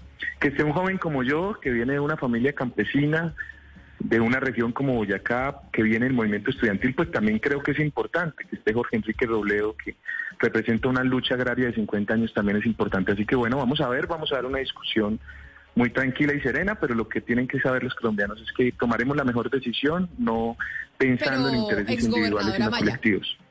Pero le pregunto a usted directamente, ¿qué tan conveniente cree que es que dentro de esa coalición eh, Verde Centro Esperanza haya muchos candidatos, que cada vez son más? Y que realmente haya unos que no tengan opción. No sería mejor, no tengo ni idea, yo no tengo respuesta, por eso le pregunto a usted, ¿no sería mejor tener tres candidatos fuertes y basar eh, la campaña en esos tres candidatos y fortalecerlos con miras a la primera vuelta en vez de tener una cantidad en donde hay muchos que no, que no tienen eh, opción? Si esto fuera una primera vuelta, estaría bien. Me parece que estaría bien que pensemos solo en uno. Pero esta no es la primera vuelta, es una consulta presidencial en donde los colombianos van a escoger quién es el candidato que representa genuinamente el centro. Y si la gente llega, pide el tarjetón de centro, que ahí es donde tenemos que hacer el trabajo, y ve ocho personas, donde hay un afro, una mujer, un joven, eh, un luchador de toda la vida, digamos, yo creo que eso no está mal, ¿cierto? Vamos a dar la discusión, si hay que bajar el número, pues se baja, digamos. Yo tampoco tengo ninguna ambición en que tengo que aparecer en el tarjetón, pero creo que esa es una discusión que debemos dar con tranquilidad y que debe entender que esta no es la primera vuelta presidencial, que esta es una consulta, ¿cierto? Y que esta consulta va a ganar en la medida que tenga la mayor número, el mayor número de votos posible. Yo creo que entre, entre más diversidad haya en la consulta, pues más apoyo popular va a tener y yo creo que ese debe ser el camino. Así que de, manera personal yo digo, sin ningún lío lo revisamos, pero debemos dar una discusión tranquila, sin presiones y, y, sin, y sin decir que las encuestas son las que nos van a decir qué debemos hacer. Pero pero lo, cierto es que si bien esto no es una, una primera vuelta y pues eh, al final es una consulta, cuando uno mira las otras consultas de la derecha y de la izquierda, pues uno sí ve que hay menos candidatos y que entonces pues en el están generando por lo menos un conocimiento alrededor de los colombianos de quién podría llegar a ser más fuerte en cada consulta. Y ustedes de pronto al atomizar tanto en tantos candidatos pues están perdiendo esa oportunidad, sobre todo cuando además uno habla de temas financieros, ustedes se van a tener que repartir toda la bolsa de plata pues entre más candidatos y eso no le va a permitir en realidad pues a uno o tres o cuatro candidatos máximo pues tener más plata para consolidarse. Esto no los hace de pronto a ustedes abrir la posibilidad de no basarse en las encuestas externas, pero ustedes hacer una encuesta interna entre ustedes y de ahí tomar una decisión? Bueno, esa es la discusión que tenemos que dar y esa es una posibilidad que tenemos. Pero mira, y de manera personal lo digo, eh, alguien que viene de, un, de una familia campesina que ha sido líder estudiantil y que cuando se lanzó a la Cámara le decían que no tenía ninguna opción que se retirara y fue congresista. Y cuando se lanzó a la gobernación le decían que no tenía ninguna posibilidad de ser gobernador con 30 años que tenía cuando empecé la campaña y fui gobernador, además eh, obtuve el premio mejor gobernador en superación de la pobreza, pues que me digan que es que una encuesta me tiene que bajar, pues yo creo que no. Si eso ayuda a que la coalición se fortalezca, pues yo sin ningún problema lo hago, pero me parece que es necesario que esa discusión se dé de manera tranquila y sin presiones. Frente a los topes, yo por eso he insistido que la coalición debería usar mayoritariamente los recursos promocionando la coalición, porque es que esa es la diferencia que tenemos con la coalición de pacto histórico y con Equipo por Colombia. Aquí hay un colectivo y un liderazgo colectivo que quiere gobernar a Colombia colectivamente. ¿Cierto? Ah, en donde Petro hay un señor que simula una coalición con otras personas, que a todos los respeto y a todas las respeto, pero que ya sabemos quién va a ganar. Y en Equipo por Colombia es la suma de maquinarias electorales que quieren continuismo y que quieren que el país siga por el mismo camino. Entonces, si aquí le damos fuerza a la consulta Centro Esperanza y al colectivo, pues los colombianos lo que tenemos que hacerle campaña es a que los colombianos pidan el tarjetón y cuando lo pidan, pues tendrán los colombianos diversidad para escoger. Ex gobernadora Maya, ¿está usted hoy confirmado la, a la reunión? ¿Asistirá? Sí, sí, yo estoy súper confirmado a todas las reuniones de la coalición, yo estoy súper confirmado. Sí, 8 de la noche, ¿no? Muchas gracias. Sí, señor. Le iba a preguntar entiendo yo, pues entendemos eh, que parte de lo que se va a discutir hoy en esa reunión, doctora Maya, que es quizá una de las cosas más calientes eh, de las coaliciones, es qué pasa en la segunda vuelta y también qué pasa, por ejemplo, si el candidato de ustedes no pasa a la segunda vuelta. Yo entiendo que no, no se han puesto de acuerdo y le voy a leer una línea del preacuerdo que ustedes tienen. Dice, se permitirá también que los precandidatos adopten autónomamente y en conjunto esta decisión. Es decir, la pregunta es, ¿usted está de acuerdo en que si pierden, todos se pongan de acuerdo para apoyar al mismo, sea Petro, sea Zuluaga, o que cada uno autónomamente con su fuerza particular pues se disperse a donde quiera. ¿Cuál es su posición? Y esta noche usted qué va a decir? Mi posición ha sido siempre que nos unamos eh, alrededor de cuál es la posición a segunda vuelta, pero eh, he dicho siempre que esta coalición va a pasar a segunda vuelta y que tenemos que concentrarnos en ello. Y perdóname que haga énfasis en esto. Y es que en la medida que, mire, la campaña de la consulta no va a ser una campaña de opinión, va a ser una campaña de equipos y de las personas que sienten filiación con un espacio en la política. Si nosotros logramos que la gente pida tarjetón de centro y tenga esa consulta la mayor cantidad de votos, tendremos una gran arrancada para la primera vuelta. Y ahí no hay importancia, es desde mi punto de vista que todavía empecemos a posicionar nombres. Yo creo que el nombre se posiciona el 14 de marzo, la gente va a preguntar quién ganó la consulta de centro y estoy seguro que ahí va a haber un gran conocimiento. Si yo gano esa consulta, estoy seguro que el 14 de marzo empezará todo el país a saber quién es Carlos Amaya, y ahí empezaremos una discusión. Pero permíteme, me, me explico, si esa estrategia se hace bien, en la primera vuelta estoy seguro que el candidato ganador de la consulta de la coalición Centro Esperanza será el candidato que pase a segunda vuelta. Si eso no llega a ocurrir, yo espero que la coalición se ponga de acuerdo, porque hay diferencia de opiniones. ¿En qué estamos todos de acuerdo? En que nadie va a apoyar a Zuluaga, ni al candidato de Uribe. Hay muchos candidatos camuflados de Uribe, como Fico, Char, y, eh, pues Fico por lo menos, y, y, me, parece que ahí hay una línea roja que todos hemos dicho, no más Uribe, chao Uribe. En el, en el ejercicio de Petro, pues hay diferencia de opiniones, ¿cierto? La mayoría no está de acuerdo con apoyar a Petro. Yo he dicho, si Petro enfrenta al uribismo, yo voto por Petro, con todas las diferencias del mundo y, a mi pesar, porque creo que Petro pues no es el presidente que en este momento necesita Colombia. Yo sí creo que hay que decirle chao Uribe y, pues yo estaré ahí en ese camino de votar para derrotar a Uribe. Pero me parece que por eso es importante que la consulta y la coalición Centro Esperanza gane y que los colombianos tengan que escoger no entre los extremos, sino tengan una opción de centro para cambiar a Colombia. Sí, pero mire, doctora Maya, le, le quiero preguntar, usted ha hablado de las, de las dos coaliciones, la del doctor Petro, el Pacto Histórico, y la del Equipo por Colombia. Le pregunto por Rodolfo Hernández el exgobernador de, de, de Santander, el alcalde de Bucaramanga. De, Bucaramanga. El alcalde de Bucaramanga. Le pregunto por él porque él está solo. Él no tiene coaliciones de ningún tipo. Y él está solo, centrando todo el, todo el foco de atención está puesto en él. Y de alguna manera eso, eso contribuye a consolidarlo como candidato. ¿Usted no cree que de pronto, en este caso, depurar, depurar la coalición Verde Esperanza contribuiría también a, a centrar más el foco de atención en algunos candidatos y no en todos? Bueno, es una opinión respetable, pero yo no la comparto. Yo creo que Rodolfo está haciendo una campaña que, digamos, es muy popular, pero no me parece que sea eh, adecuado que los líderes políticos le digan a la gente lo que la gente quiere escuchar y no lo que la gente debe saber. Y, a mí me preocupa mucho el tema de Rodolfo, alguien que dice admirar a Hitler y que dice y dice tener una deuda de gratitud con Uribe, pues me preocupa. Yo creo que en este momento pues está siendo muy exitoso pues como lo, lo, fue Trump o lo fue Bolsonaro, pues por decir cosas que la gente quiere escuchar, que no va a recibir el salario, decir cosas como que no va a ir en la casa de Nariño, bueno, ese tipo de cosas la gente las quiere escuchar, pero eso no resuelve los problemas del país y, y me parece que por eso el debate debe ser argumentado y, y a mí no me preocupa las elecciones, eh, el presidente no se define el 13 de marzo, el presidente se define en la primera vuelta y en la segunda vuelta. Y me parece que en la medida que la coalición haga una buena campaña como coalición, y muestre allí una opción para Colombia alejada de los extremos desde el centro, seria, rigurosa, con propuestas serias, no con populismo, eh, yo estoy seguro que Colombia va a escoger el que gane esa consulta. Así que hay, hay, que lograr que la consulta saque el mayor número de votos. Pero ahí entonces vamos con la pregunta de qué sería hacer una buena campaña, cuál sería la mejor estrategia para hacer una buena campaña. Y por eso quiero saludar a esta hora también a la doctora Ingrid Betancourt, quien ayer anunció en horas eh, de la mañana que iba a ser candidata presidencial, que iba a ser precandidata y que se mediría en esta consulta interna de la coalición Verde Centro Esperanza. Doctora Ingrid Betancourt, bienvenida, mil gracias por, por acompañarnos usted también hoy aquí en Mañanas Blue. Camila, qué gusto estar con ustedes y saludo a Carlos Amaya, que es aquí de Verde Oxígeno, mi, mi llavería. Muy feliz de que estamos aquí con ustedes.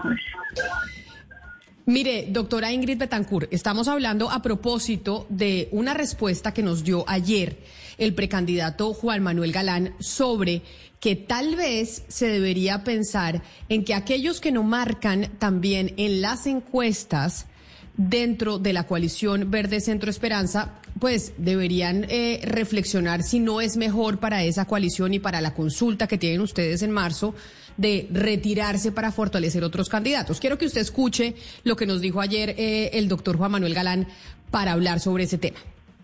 Pues Sebastián, ese es un debate que estamos teniendo en este momento en que estamos conversando dentro de la coalición de Centro Esperanza. Mañana hay una reunión convocada para hablar todo este tema.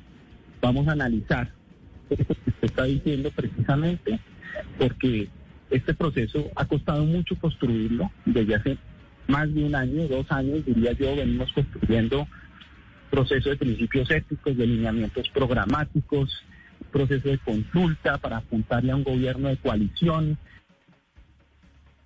Pero, y ahí entonces es donde yo le pregunto a usted, doctora Ingrid Betancourt, que acaba de anunciar que llega pues a ser precandidata dentro de la coalición.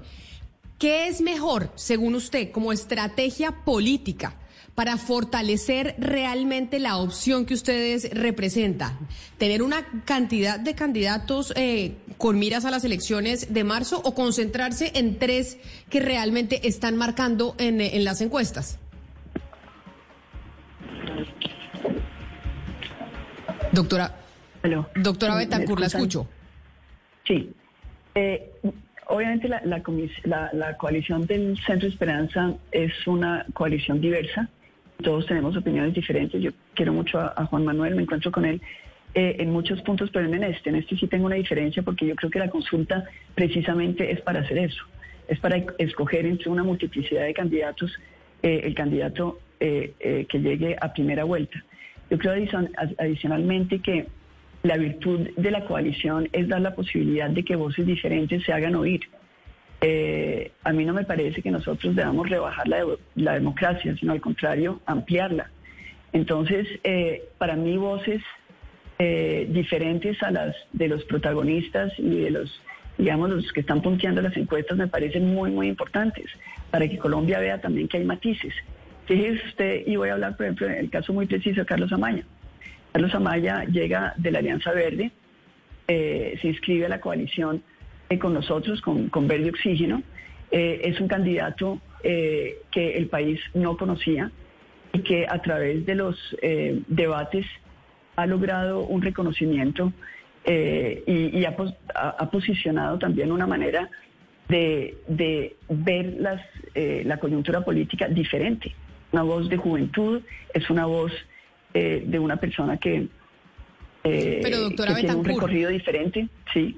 Yo la entiendo en el tema de la participación democrática y que la idea es tener eh, la mayor cantidad, la, la, mayor cantidad de representantes con distintos matices. Pero le pregunto realmente, hablando de política, de estrategia política como tal, no, no tengo la respuesta, por eso le pregunto a usted.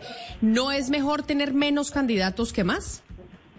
Eso le conviene a las maquinarias. Las maquinarias, ellos tienen la posibilidad de encauzar sus votos, endosarlos. obviamente menos candidatos, pues es mejor para ellos. En el caso del voto de opinión, eso no es así.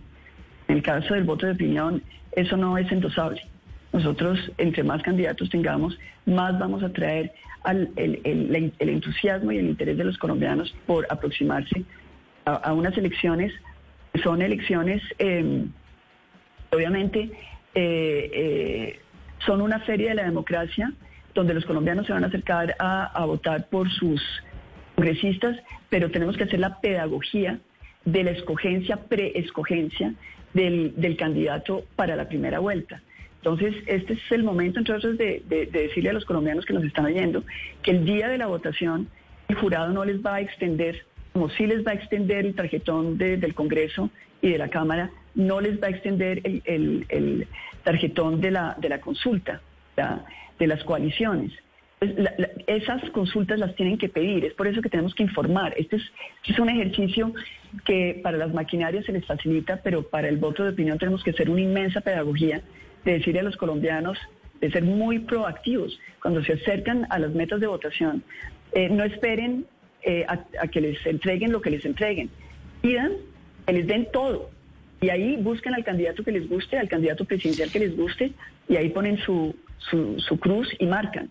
Pero, pero es por eso que es tan importante eh, que la, coalición Centro Esperanza tenga los candidatos que tiene y si llegan más, yo no tendría ningún problema. Yo entiendo eh, que hay... Eh, es que justo, justamente acerca de eso eh, estábamos hablando eh, con el doctor Amaya, con el exgobernador Amaya, y él nos decía que ante el problema que es, pues que ustedes tienen unos topes de financiamiento para toda la consulta y si son más candidatos, pues evidentemente cada uno de ustedes va a tener menos. El doctor Amaya proponía que los recursos se utilicen para posicionar a la coalición como un colectivo y no a cada individuo dentro de la coalición, pues para que no, digamos, tengan este problema. ¿Usted estaría de acuerdo con eso, con que la financiación se haga para todo el colectivo? De la coalición de la esperanza y no se entregue el dinero a cada precandidato? De hecho, eso es lo que hemos estado manejando, son los esquemas que hemos propuesto, eh, que eh, el, digamos, lo, que le, lo que le permiten, los topes que se le permite a una coalición, eh, vayan esencialmente para las campañas institucionales de la coalición. campañas que obviamente pues están eh, matizadas por todas las caras de los miembros de la coalición, pero que tiene que ser sobre todo muy pedagógica. Pedagógica para que los colombianos sepan cómo van a votar por ese candidato de centro eh, que, al, cual tienen, con el cual tienen afinidad. Me parece que, aquí es muy importante que le apostemos a la democracia. Eh, el, debate me parece que es un debate eh, un poquito de mecánica electoral que no me gusta. Yo creo que nosotros deberíamos eh, estar dándole la vocería y la, posibilidad de expresarse muchas personas, porque Colombia es diversa, porque Colombia es grande, porque Colombia no todos pensamos igual. La, lo que nos une en la coalición de, la esperanza eh, es la lucha contra la corrupción.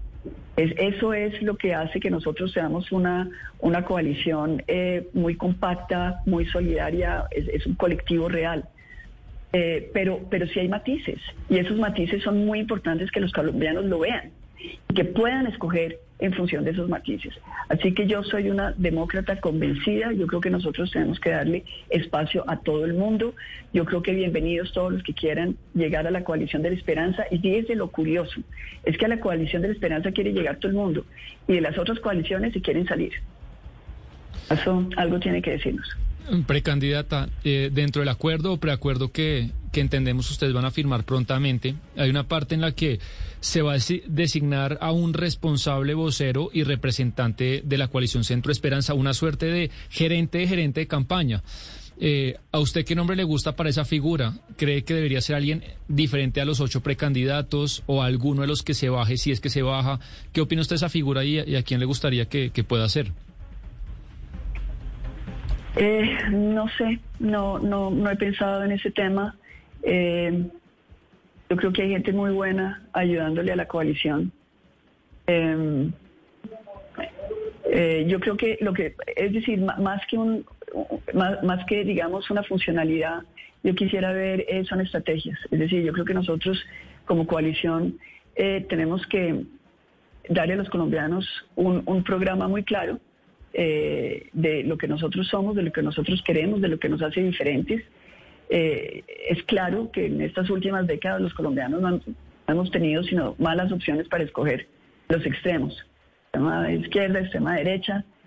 Eh, esta es la primera opción histórica que tiene Colombia para votar por el centro, un centro que no sea un centro de maquinarias, un centro de, es decir, totalmente diferente. A mí, en realidad, lo, que yo veo es, es, un panorama muy, muy claro. Eh, creo que tenemos que derrotar a las ideologías, porque son ideologías de extremo, que mm, son las que alientan el populismo y el caudillismo. Y aquí lo que le tenemos que ofrecer a Colombia es eh, una manera de llegar al poder totalmente diferente, porque esa manera de llegar al poder es la que nos va a garantizar la manera de gobernar. Y esa manera de gobernar tiene que ser para derrotar derrotar, perdón, a la corrupción. Entonces, eh, eh, lo demás no, no me parece que sean realmente eh, cuestiones esenciales. Nada pena con ustedes, pero creo que tenemos que mirar es cómo vamos a ganar. Eh, precandidata Betancourt, una crítica que se le había hecho a la coalición era la falta de mujeres, que no había una mujer con fuerza. Y en este momento entra usted, anuncia esta precandidatura, pero la jugada no será la jugada que ya conocemos tanto y es dejar a la mujer para la vicepresidencia? yo les quiero decir que eh, eh, si yo soy la elegida, eh, todavía no sé si será una mujer o, un hombre a la vicepresidencia. Es decir, no creo que nosotros podamos seguir estigmatizando el rol de la vicepresidencia eh, por género. Yo creo que nosotros tenemos que salirnos, en particular en la coalición del Centro Esperanza, tenemos que salirnos de esos paradigmas que eh, reproducen los esquemas patriarcales y machistas en los cuales hemos vivido. Es un primer punto. Lo segundo es que eh, siempre se piensa que la mujer llega como de relleno. Eh, esto definitivamente no es el caso.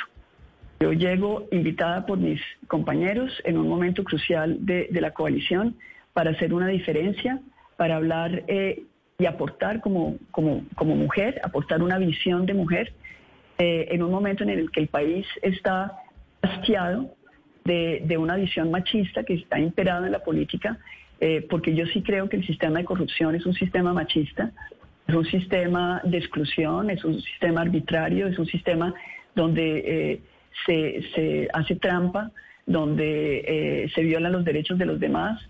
Yo creo que las mujeres podemos aportar mucho en, digamos, en, esa necesidad que siempre hemos sentido, porque hemos sido víctimas, primeras víctimas de la corrupción, de, acabar con este sistema. Entonces, los van a oír. Eh, detrás de mí hay muchas mujeres. Eh, delante de mí han habido también muchas. Ese es el momento de la mujer y no estamos de relleno en ninguna coalición.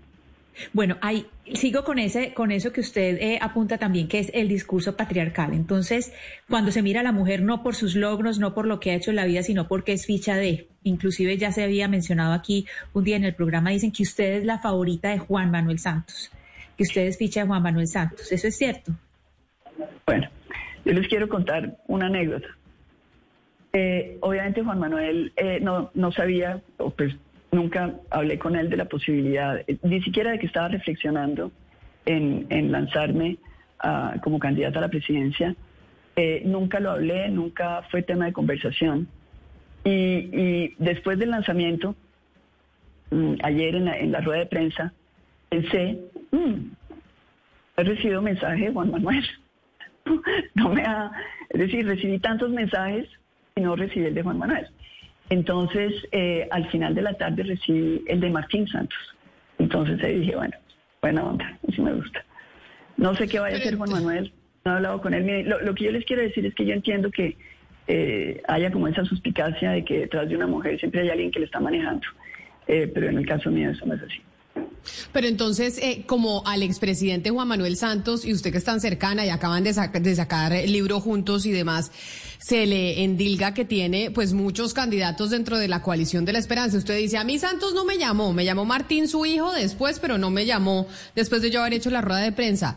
¿Quién es entonces el candidato del, eh, expresidente Santos dentro de esa coalición, si no es usted? Pues yo, yo no sé quién será. Eh, no creo que sea Robledo, no creo que sea Juan Manuel Galán, no creo que sea Alejandro Gaviria, no creo que sea Sergio. Eh, no sé, no sé quién puede ser, no creo tampoco que sea Juan Fernando Cristo, porque lo he dicho muy claramente que adiós expresidentes, es decir, ha sido muy, muy claro en eso, no. Yo creo que aquí, pues, em, todos somos eh, políticos maduros, no necesitamos que nos que nos apadrinen. Ya estamos crecidos y vacunados. Pero sobre ya que usted menciona a Jorge Enrique Robledo, permítame, doctora Ingrid Betancourt, saludar al doctor Robledo que está con nosotros a esta hora en la línea. Sabemos, doctor Robledo, que está delicado de salud por el tema del COVID, que, pues, que tantos han estado contagiados por estos días. Gracias por atendernos. Bienvenidos a Mañanas Blue. Muchas gracias, Camila, por su comunicación. Un saludo muy cariñoso a Ingrid y a todos quienes nos escuchan. Doctor Robledo, ¿cómo se siente? Primero, ¿cómo, ¿cómo va ese COVID? ¿Cómo va la salud? ¿Le ha dado duro o no? ¿Es la primera vez que le da? Sí, es la primera vez que me da y siempre golpea, pero bueno, ahí vamos, vamos pasándolo, yo creo. No me siento peor hoy que ayer, luego. Esperemos que las cosas no se compliquen, pero, pero sí, siempre, siempre toca. Ahí estoy ronco, ahí se siente. Doctor Robledo, estamos hablando con sus colegas, con la doctora Ingrid Betancourt, con el exgobernador eh, Carlos Amaya, sobre una declaración que nos dio ayer aquí el eh, precandidato Juan Manuel Galán, donde dice, mire, tal vez tener tantos candidatos dentro de la coalición no es lo mejor porque hay muchos que no marcan y que podrían terminar siendo relleno. Esto es una interpretación que estoy haciendo yo de la respuesta. Y que se va a discutir hoy en esa reunión que tienen de la coalición Verde Centro Esperanza si definen que tal vez solo se deben dejar aquellos que están marcando más en las encuestas, que tienen más fortaleza para concentrar eh, los votos y los esfuerzos eh, de la campaña en unas pocas personas que tienen más chance que en tantas en donde hay muchos que no lo tienen. ¿Usted qué opina? Pues a ver, digamos que, que, que haya varios candidatos, pues es una evidencia del éxito que estamos teniendo con este proyecto de la coalición. Yo creo que esa es una fortaleza de la coalición, yo no la veo como una como una debilidad, por el contrario, es una es una fortaleza.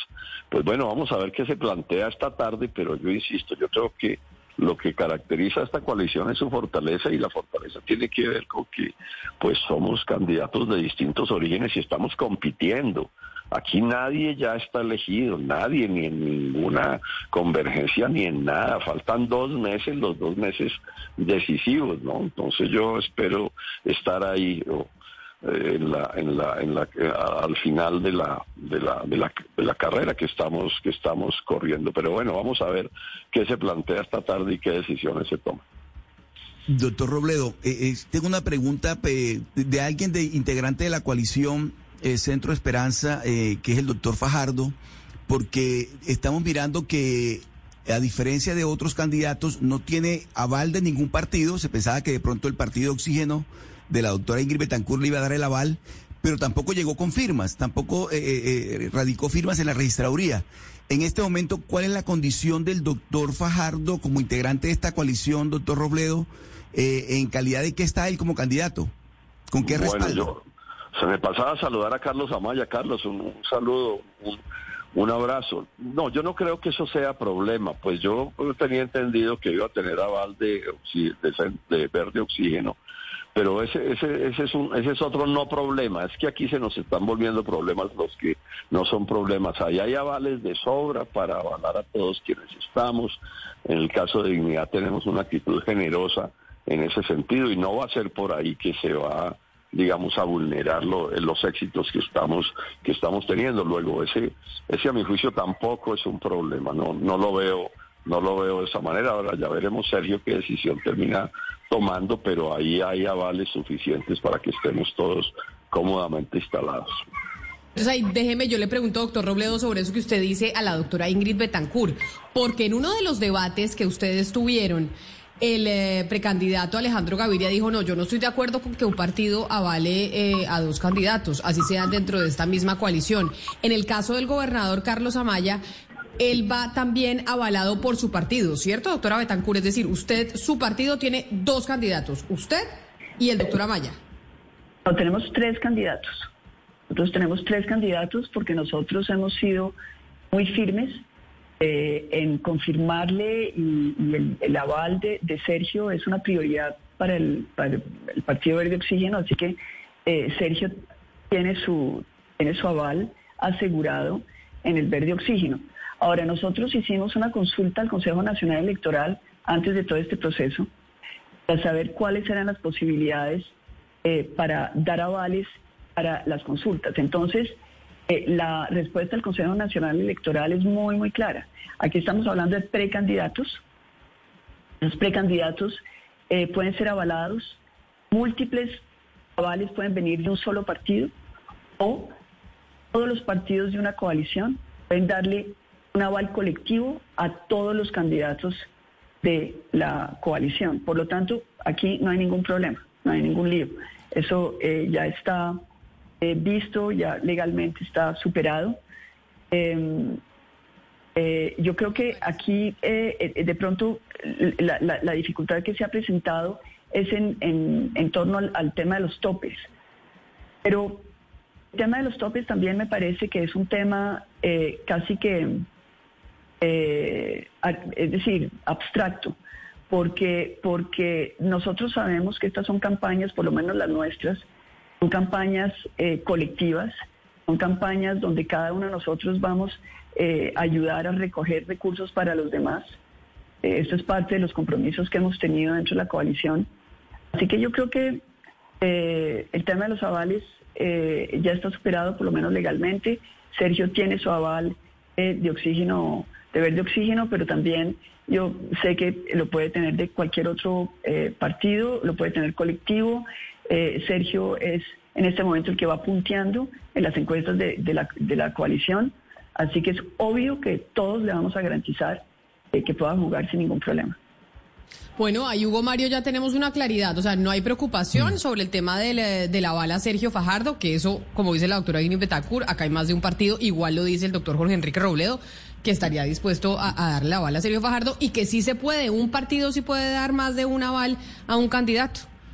Sí, es importante esa claridad, pero yo quiero aprovechar para preguntarle al doctor Robledo, eh, senador, eh, muchos creen o creemos que es un hecho que Gustavo Petro va a pasar a la segunda vuelta y seguramente el candidato de Centro Esperanza va a ser el competidor de Petro.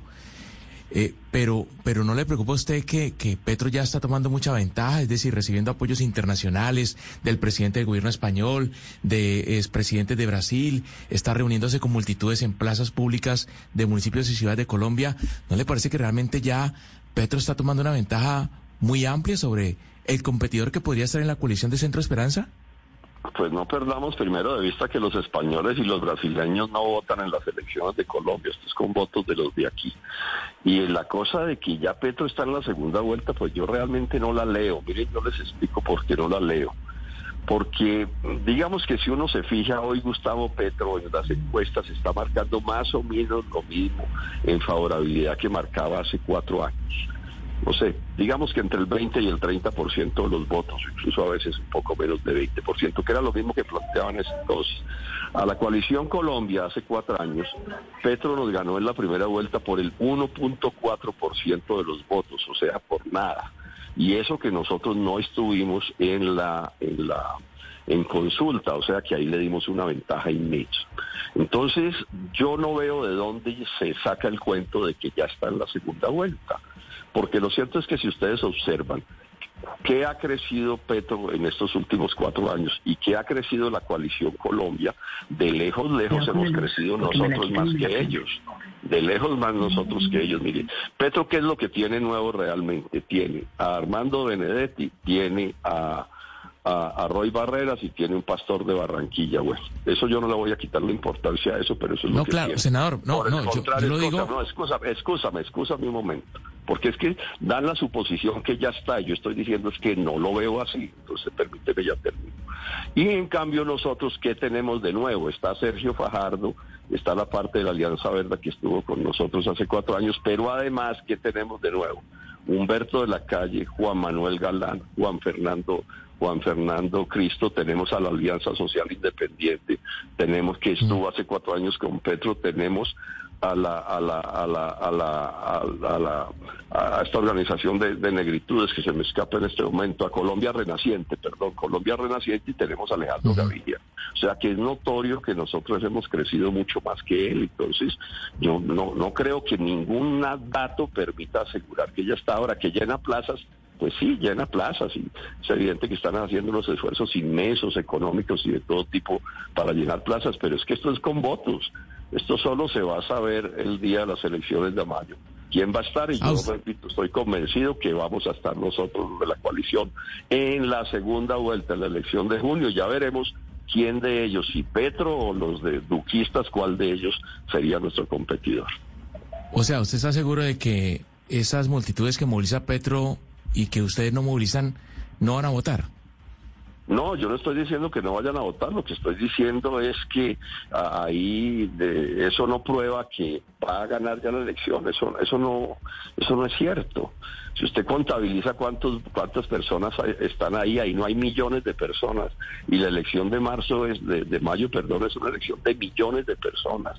Entonces, claro, eso son expresiones de un trabajo que yo no voy a, a menospreciar, ni mucho menos. Pero de ahí que a mí me digan que porque están llenando unas plazas, entonces ya pasó a la segunda vuelta, no. Eso está bien que lo digan los petristas y es apenas obvio que lo digan porque les corresponde, pero que eso se presente como un análisis objetivo, yo creo que no por el análisis que le acabo de hacer, por el análisis que le acabo de hacer. Doctor Robledo, ahorita le comentábamos al exgobernador Amaya que uno de los puntos pues que ustedes eh, tienen que por ahora también discutir, terminar de discutir es qué harían ustedes en caso de que no pasen a la segunda vuelta. Y entiendo que la idea es que todos se pongan de acuerdo para unir, para apoyar a cierta fuerza política, pero también se les daría libertad para que individualmente cualquiera pueda adherir a otra fuerza o votar en blanco como lo hizo Fajardo la vez pasada. ¿Cuál sería su posición? ¿Que todos vayan a una o que cada uno un poco haga lo, haga lo que quiera? Yo no entro en ninguna conjetura para segunda vuelta distinta de que ahí va a estar Bueno, pero la puede pasar. de la esperanza. Pero puede pasar. Y tampoco y en esa conjetura tampoco veo a nadie distinto a mí pasando a la segunda vuelta. Eso es lo que es serio en política. Lo Pero demás, puede pasar, pues, hacer- Pues sí, pero entonces cada quien dirá lo que quiera decir. Este es mi punto de vista. Pero entonces a usted, doctora Ingrid Betancourt, que no le hemos preguntado porque al exgobernador pero- le pero- pero, preguntamos... Camila, perdón, Camila, porque no me excuse, yo me retiro. Es que estoy cansado y ya creo que eh, me he excedido en el tiempo de estar aquí. Yo les voy a agradecer muchísimo la, la llamada. No se preocupe, no se preocupe, doctor. Robledo. Entendemos, un abrazo y mejórese pronto. Sí, señora, muchas gracias. Y Un saludo a- a especial. Y a Carlos. Sa- saludos. Claro que sí. Doctora Betancourt, sobre esa pregunta que hacía mi compañero Sebastián Nora, porque si, por ejemplo, muchos oyentes me dicen, oigan, acá lo que, lo que sucede es que puede pasar que como esas afinidades que existen dentro del Partido Verde, tal vez una tendencia más a inclinarse por eh, Gustavo Petro en, en una segunda vuelta, pues vemos que el, que el doctor Robledo es tajante en su respuesta, pero quiero hacerle eh, a usted la pregunta. En, caso en que ustedes no pasen a segunda vuelta, su opción o su visión sería la de irse a apoyar qué sector. Es que yo creo que tenemos que volver a, a tomar el inicio de este debate. Nosotros estamos como centro porque no queremos votar ni por la extrema izquierda ni por la extrema derecha. Y hay millones de colombianos que están como nosotros. No quieren ni votar ni por P ni por U. No quieren. Es decir, para nosotros eso es lo mismo. Entonces, eh, eh, esa opción que nos dan, pues simplemente no la estamos contemplando. Porque la mayoría de los colombianos, y todas las encuestas lo demuestran, eh, están buscando es cómo poderse liberar de ese secuestro de las ideologías extremas que hay en Colombia. Cómo lograr no votar ni por la extrema izquierda ni por la extrema derecha. Por eso nosotros hemos construido esta coalición, una coalición para darle esperanza a los colombianos, para que no estén obligados de votar por el lo menos peor de dos malas opciones. Esta es por primera vez una buena opción para Colombia. Por eso, cuando nos hablan de otros esquemas, pues decimos, pues es- eso nos parece irrealista. Sí, ahora uno se pregunta de los de, de estos precandidatos quién daría un paso atrás y yo le quiero preguntar al precandidato Amaya, ¿qué lo motivaría a usted a dar un paso atrás antes de la consulta?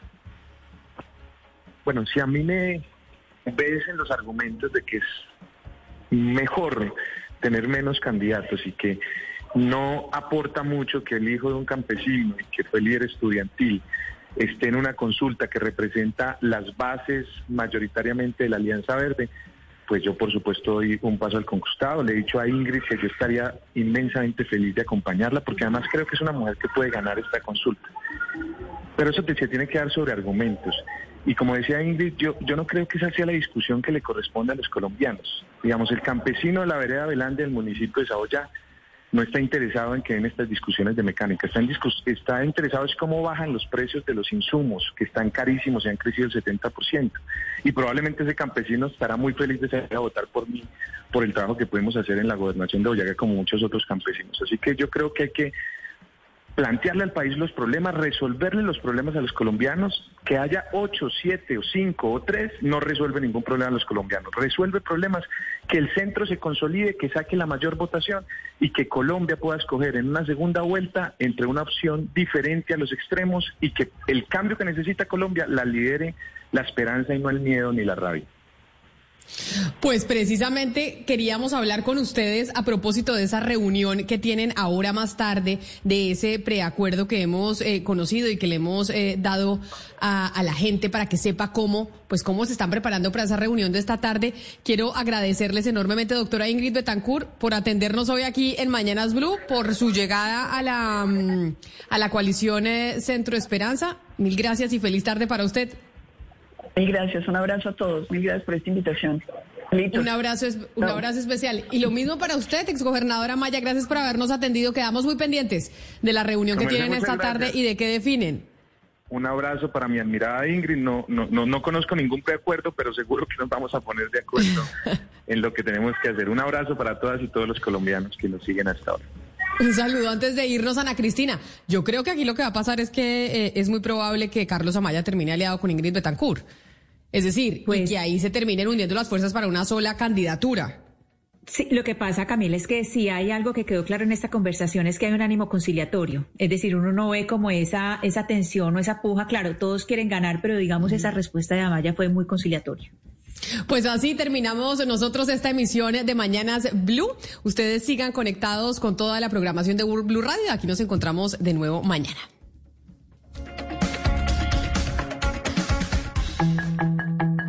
A esta hora, en Blue Radio, las historias, las primicias, los personajes, la música y la tecnología en Meridiano Blue. Con Ricardo Ospina, Silvia Patiño y Octavio Sazo.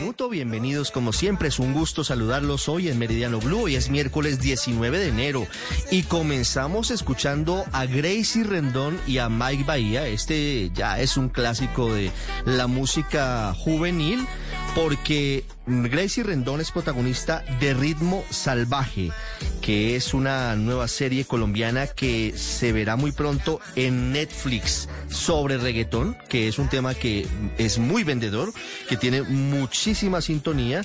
Es una serie dirigida por Simón Brand, que es uno de los más importantes directores del cine y de la televisión en Colombia, y ya hay fecha de estreno, ya hay imágenes por allí en redes sociales. El próximo 2 de marzo. La plataforma de streaming Netflix confirmó que la producción estará al aire en esa fecha y aparecen en el grupo de actores no solamente Gracie Rendón, que hace años había actuado también aquí en la televisión colombiana, Paulina Dávila, Martina la Peligrosa, entre otros.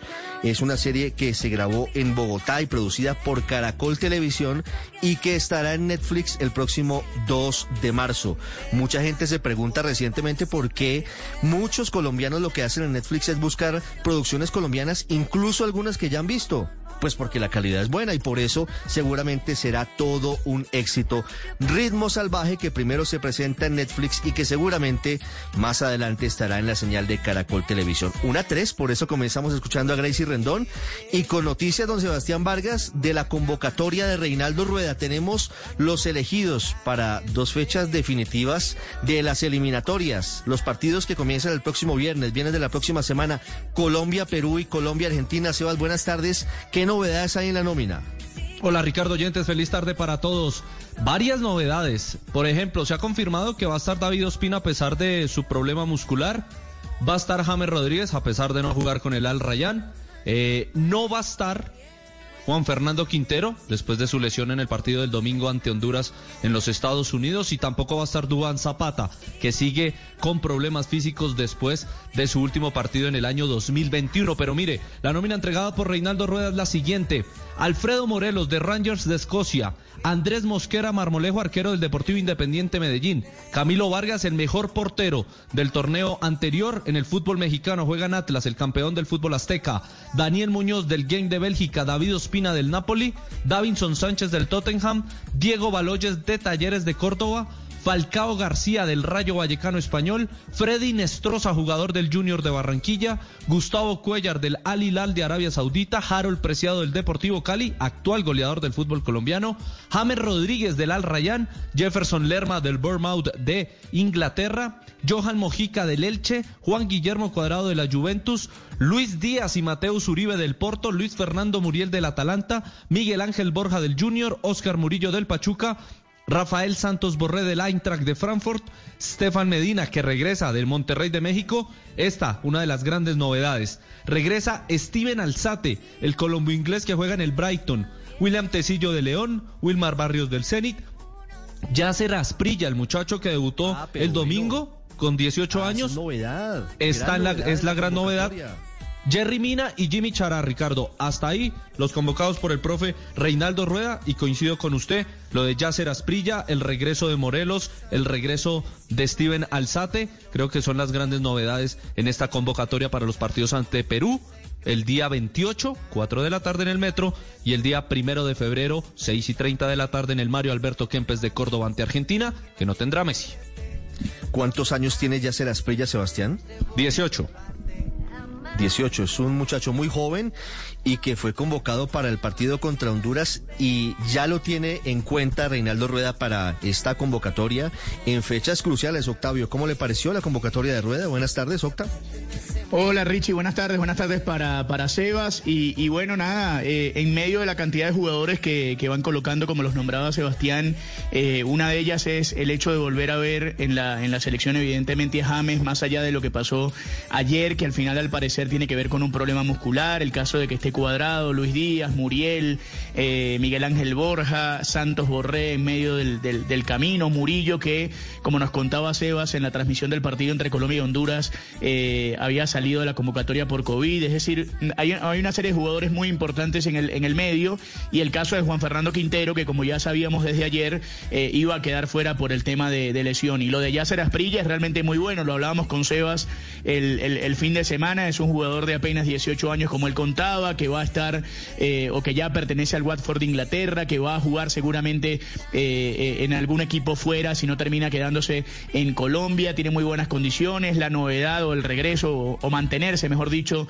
eh, Jimmy Chará en medio del equipo luego de su muy buena temporada con el Portland Timbers, así que eh, me parece muy bueno lo de, la, lo de la selección y los nombres que tienen que estar para esta doble fecha de eliminatorias.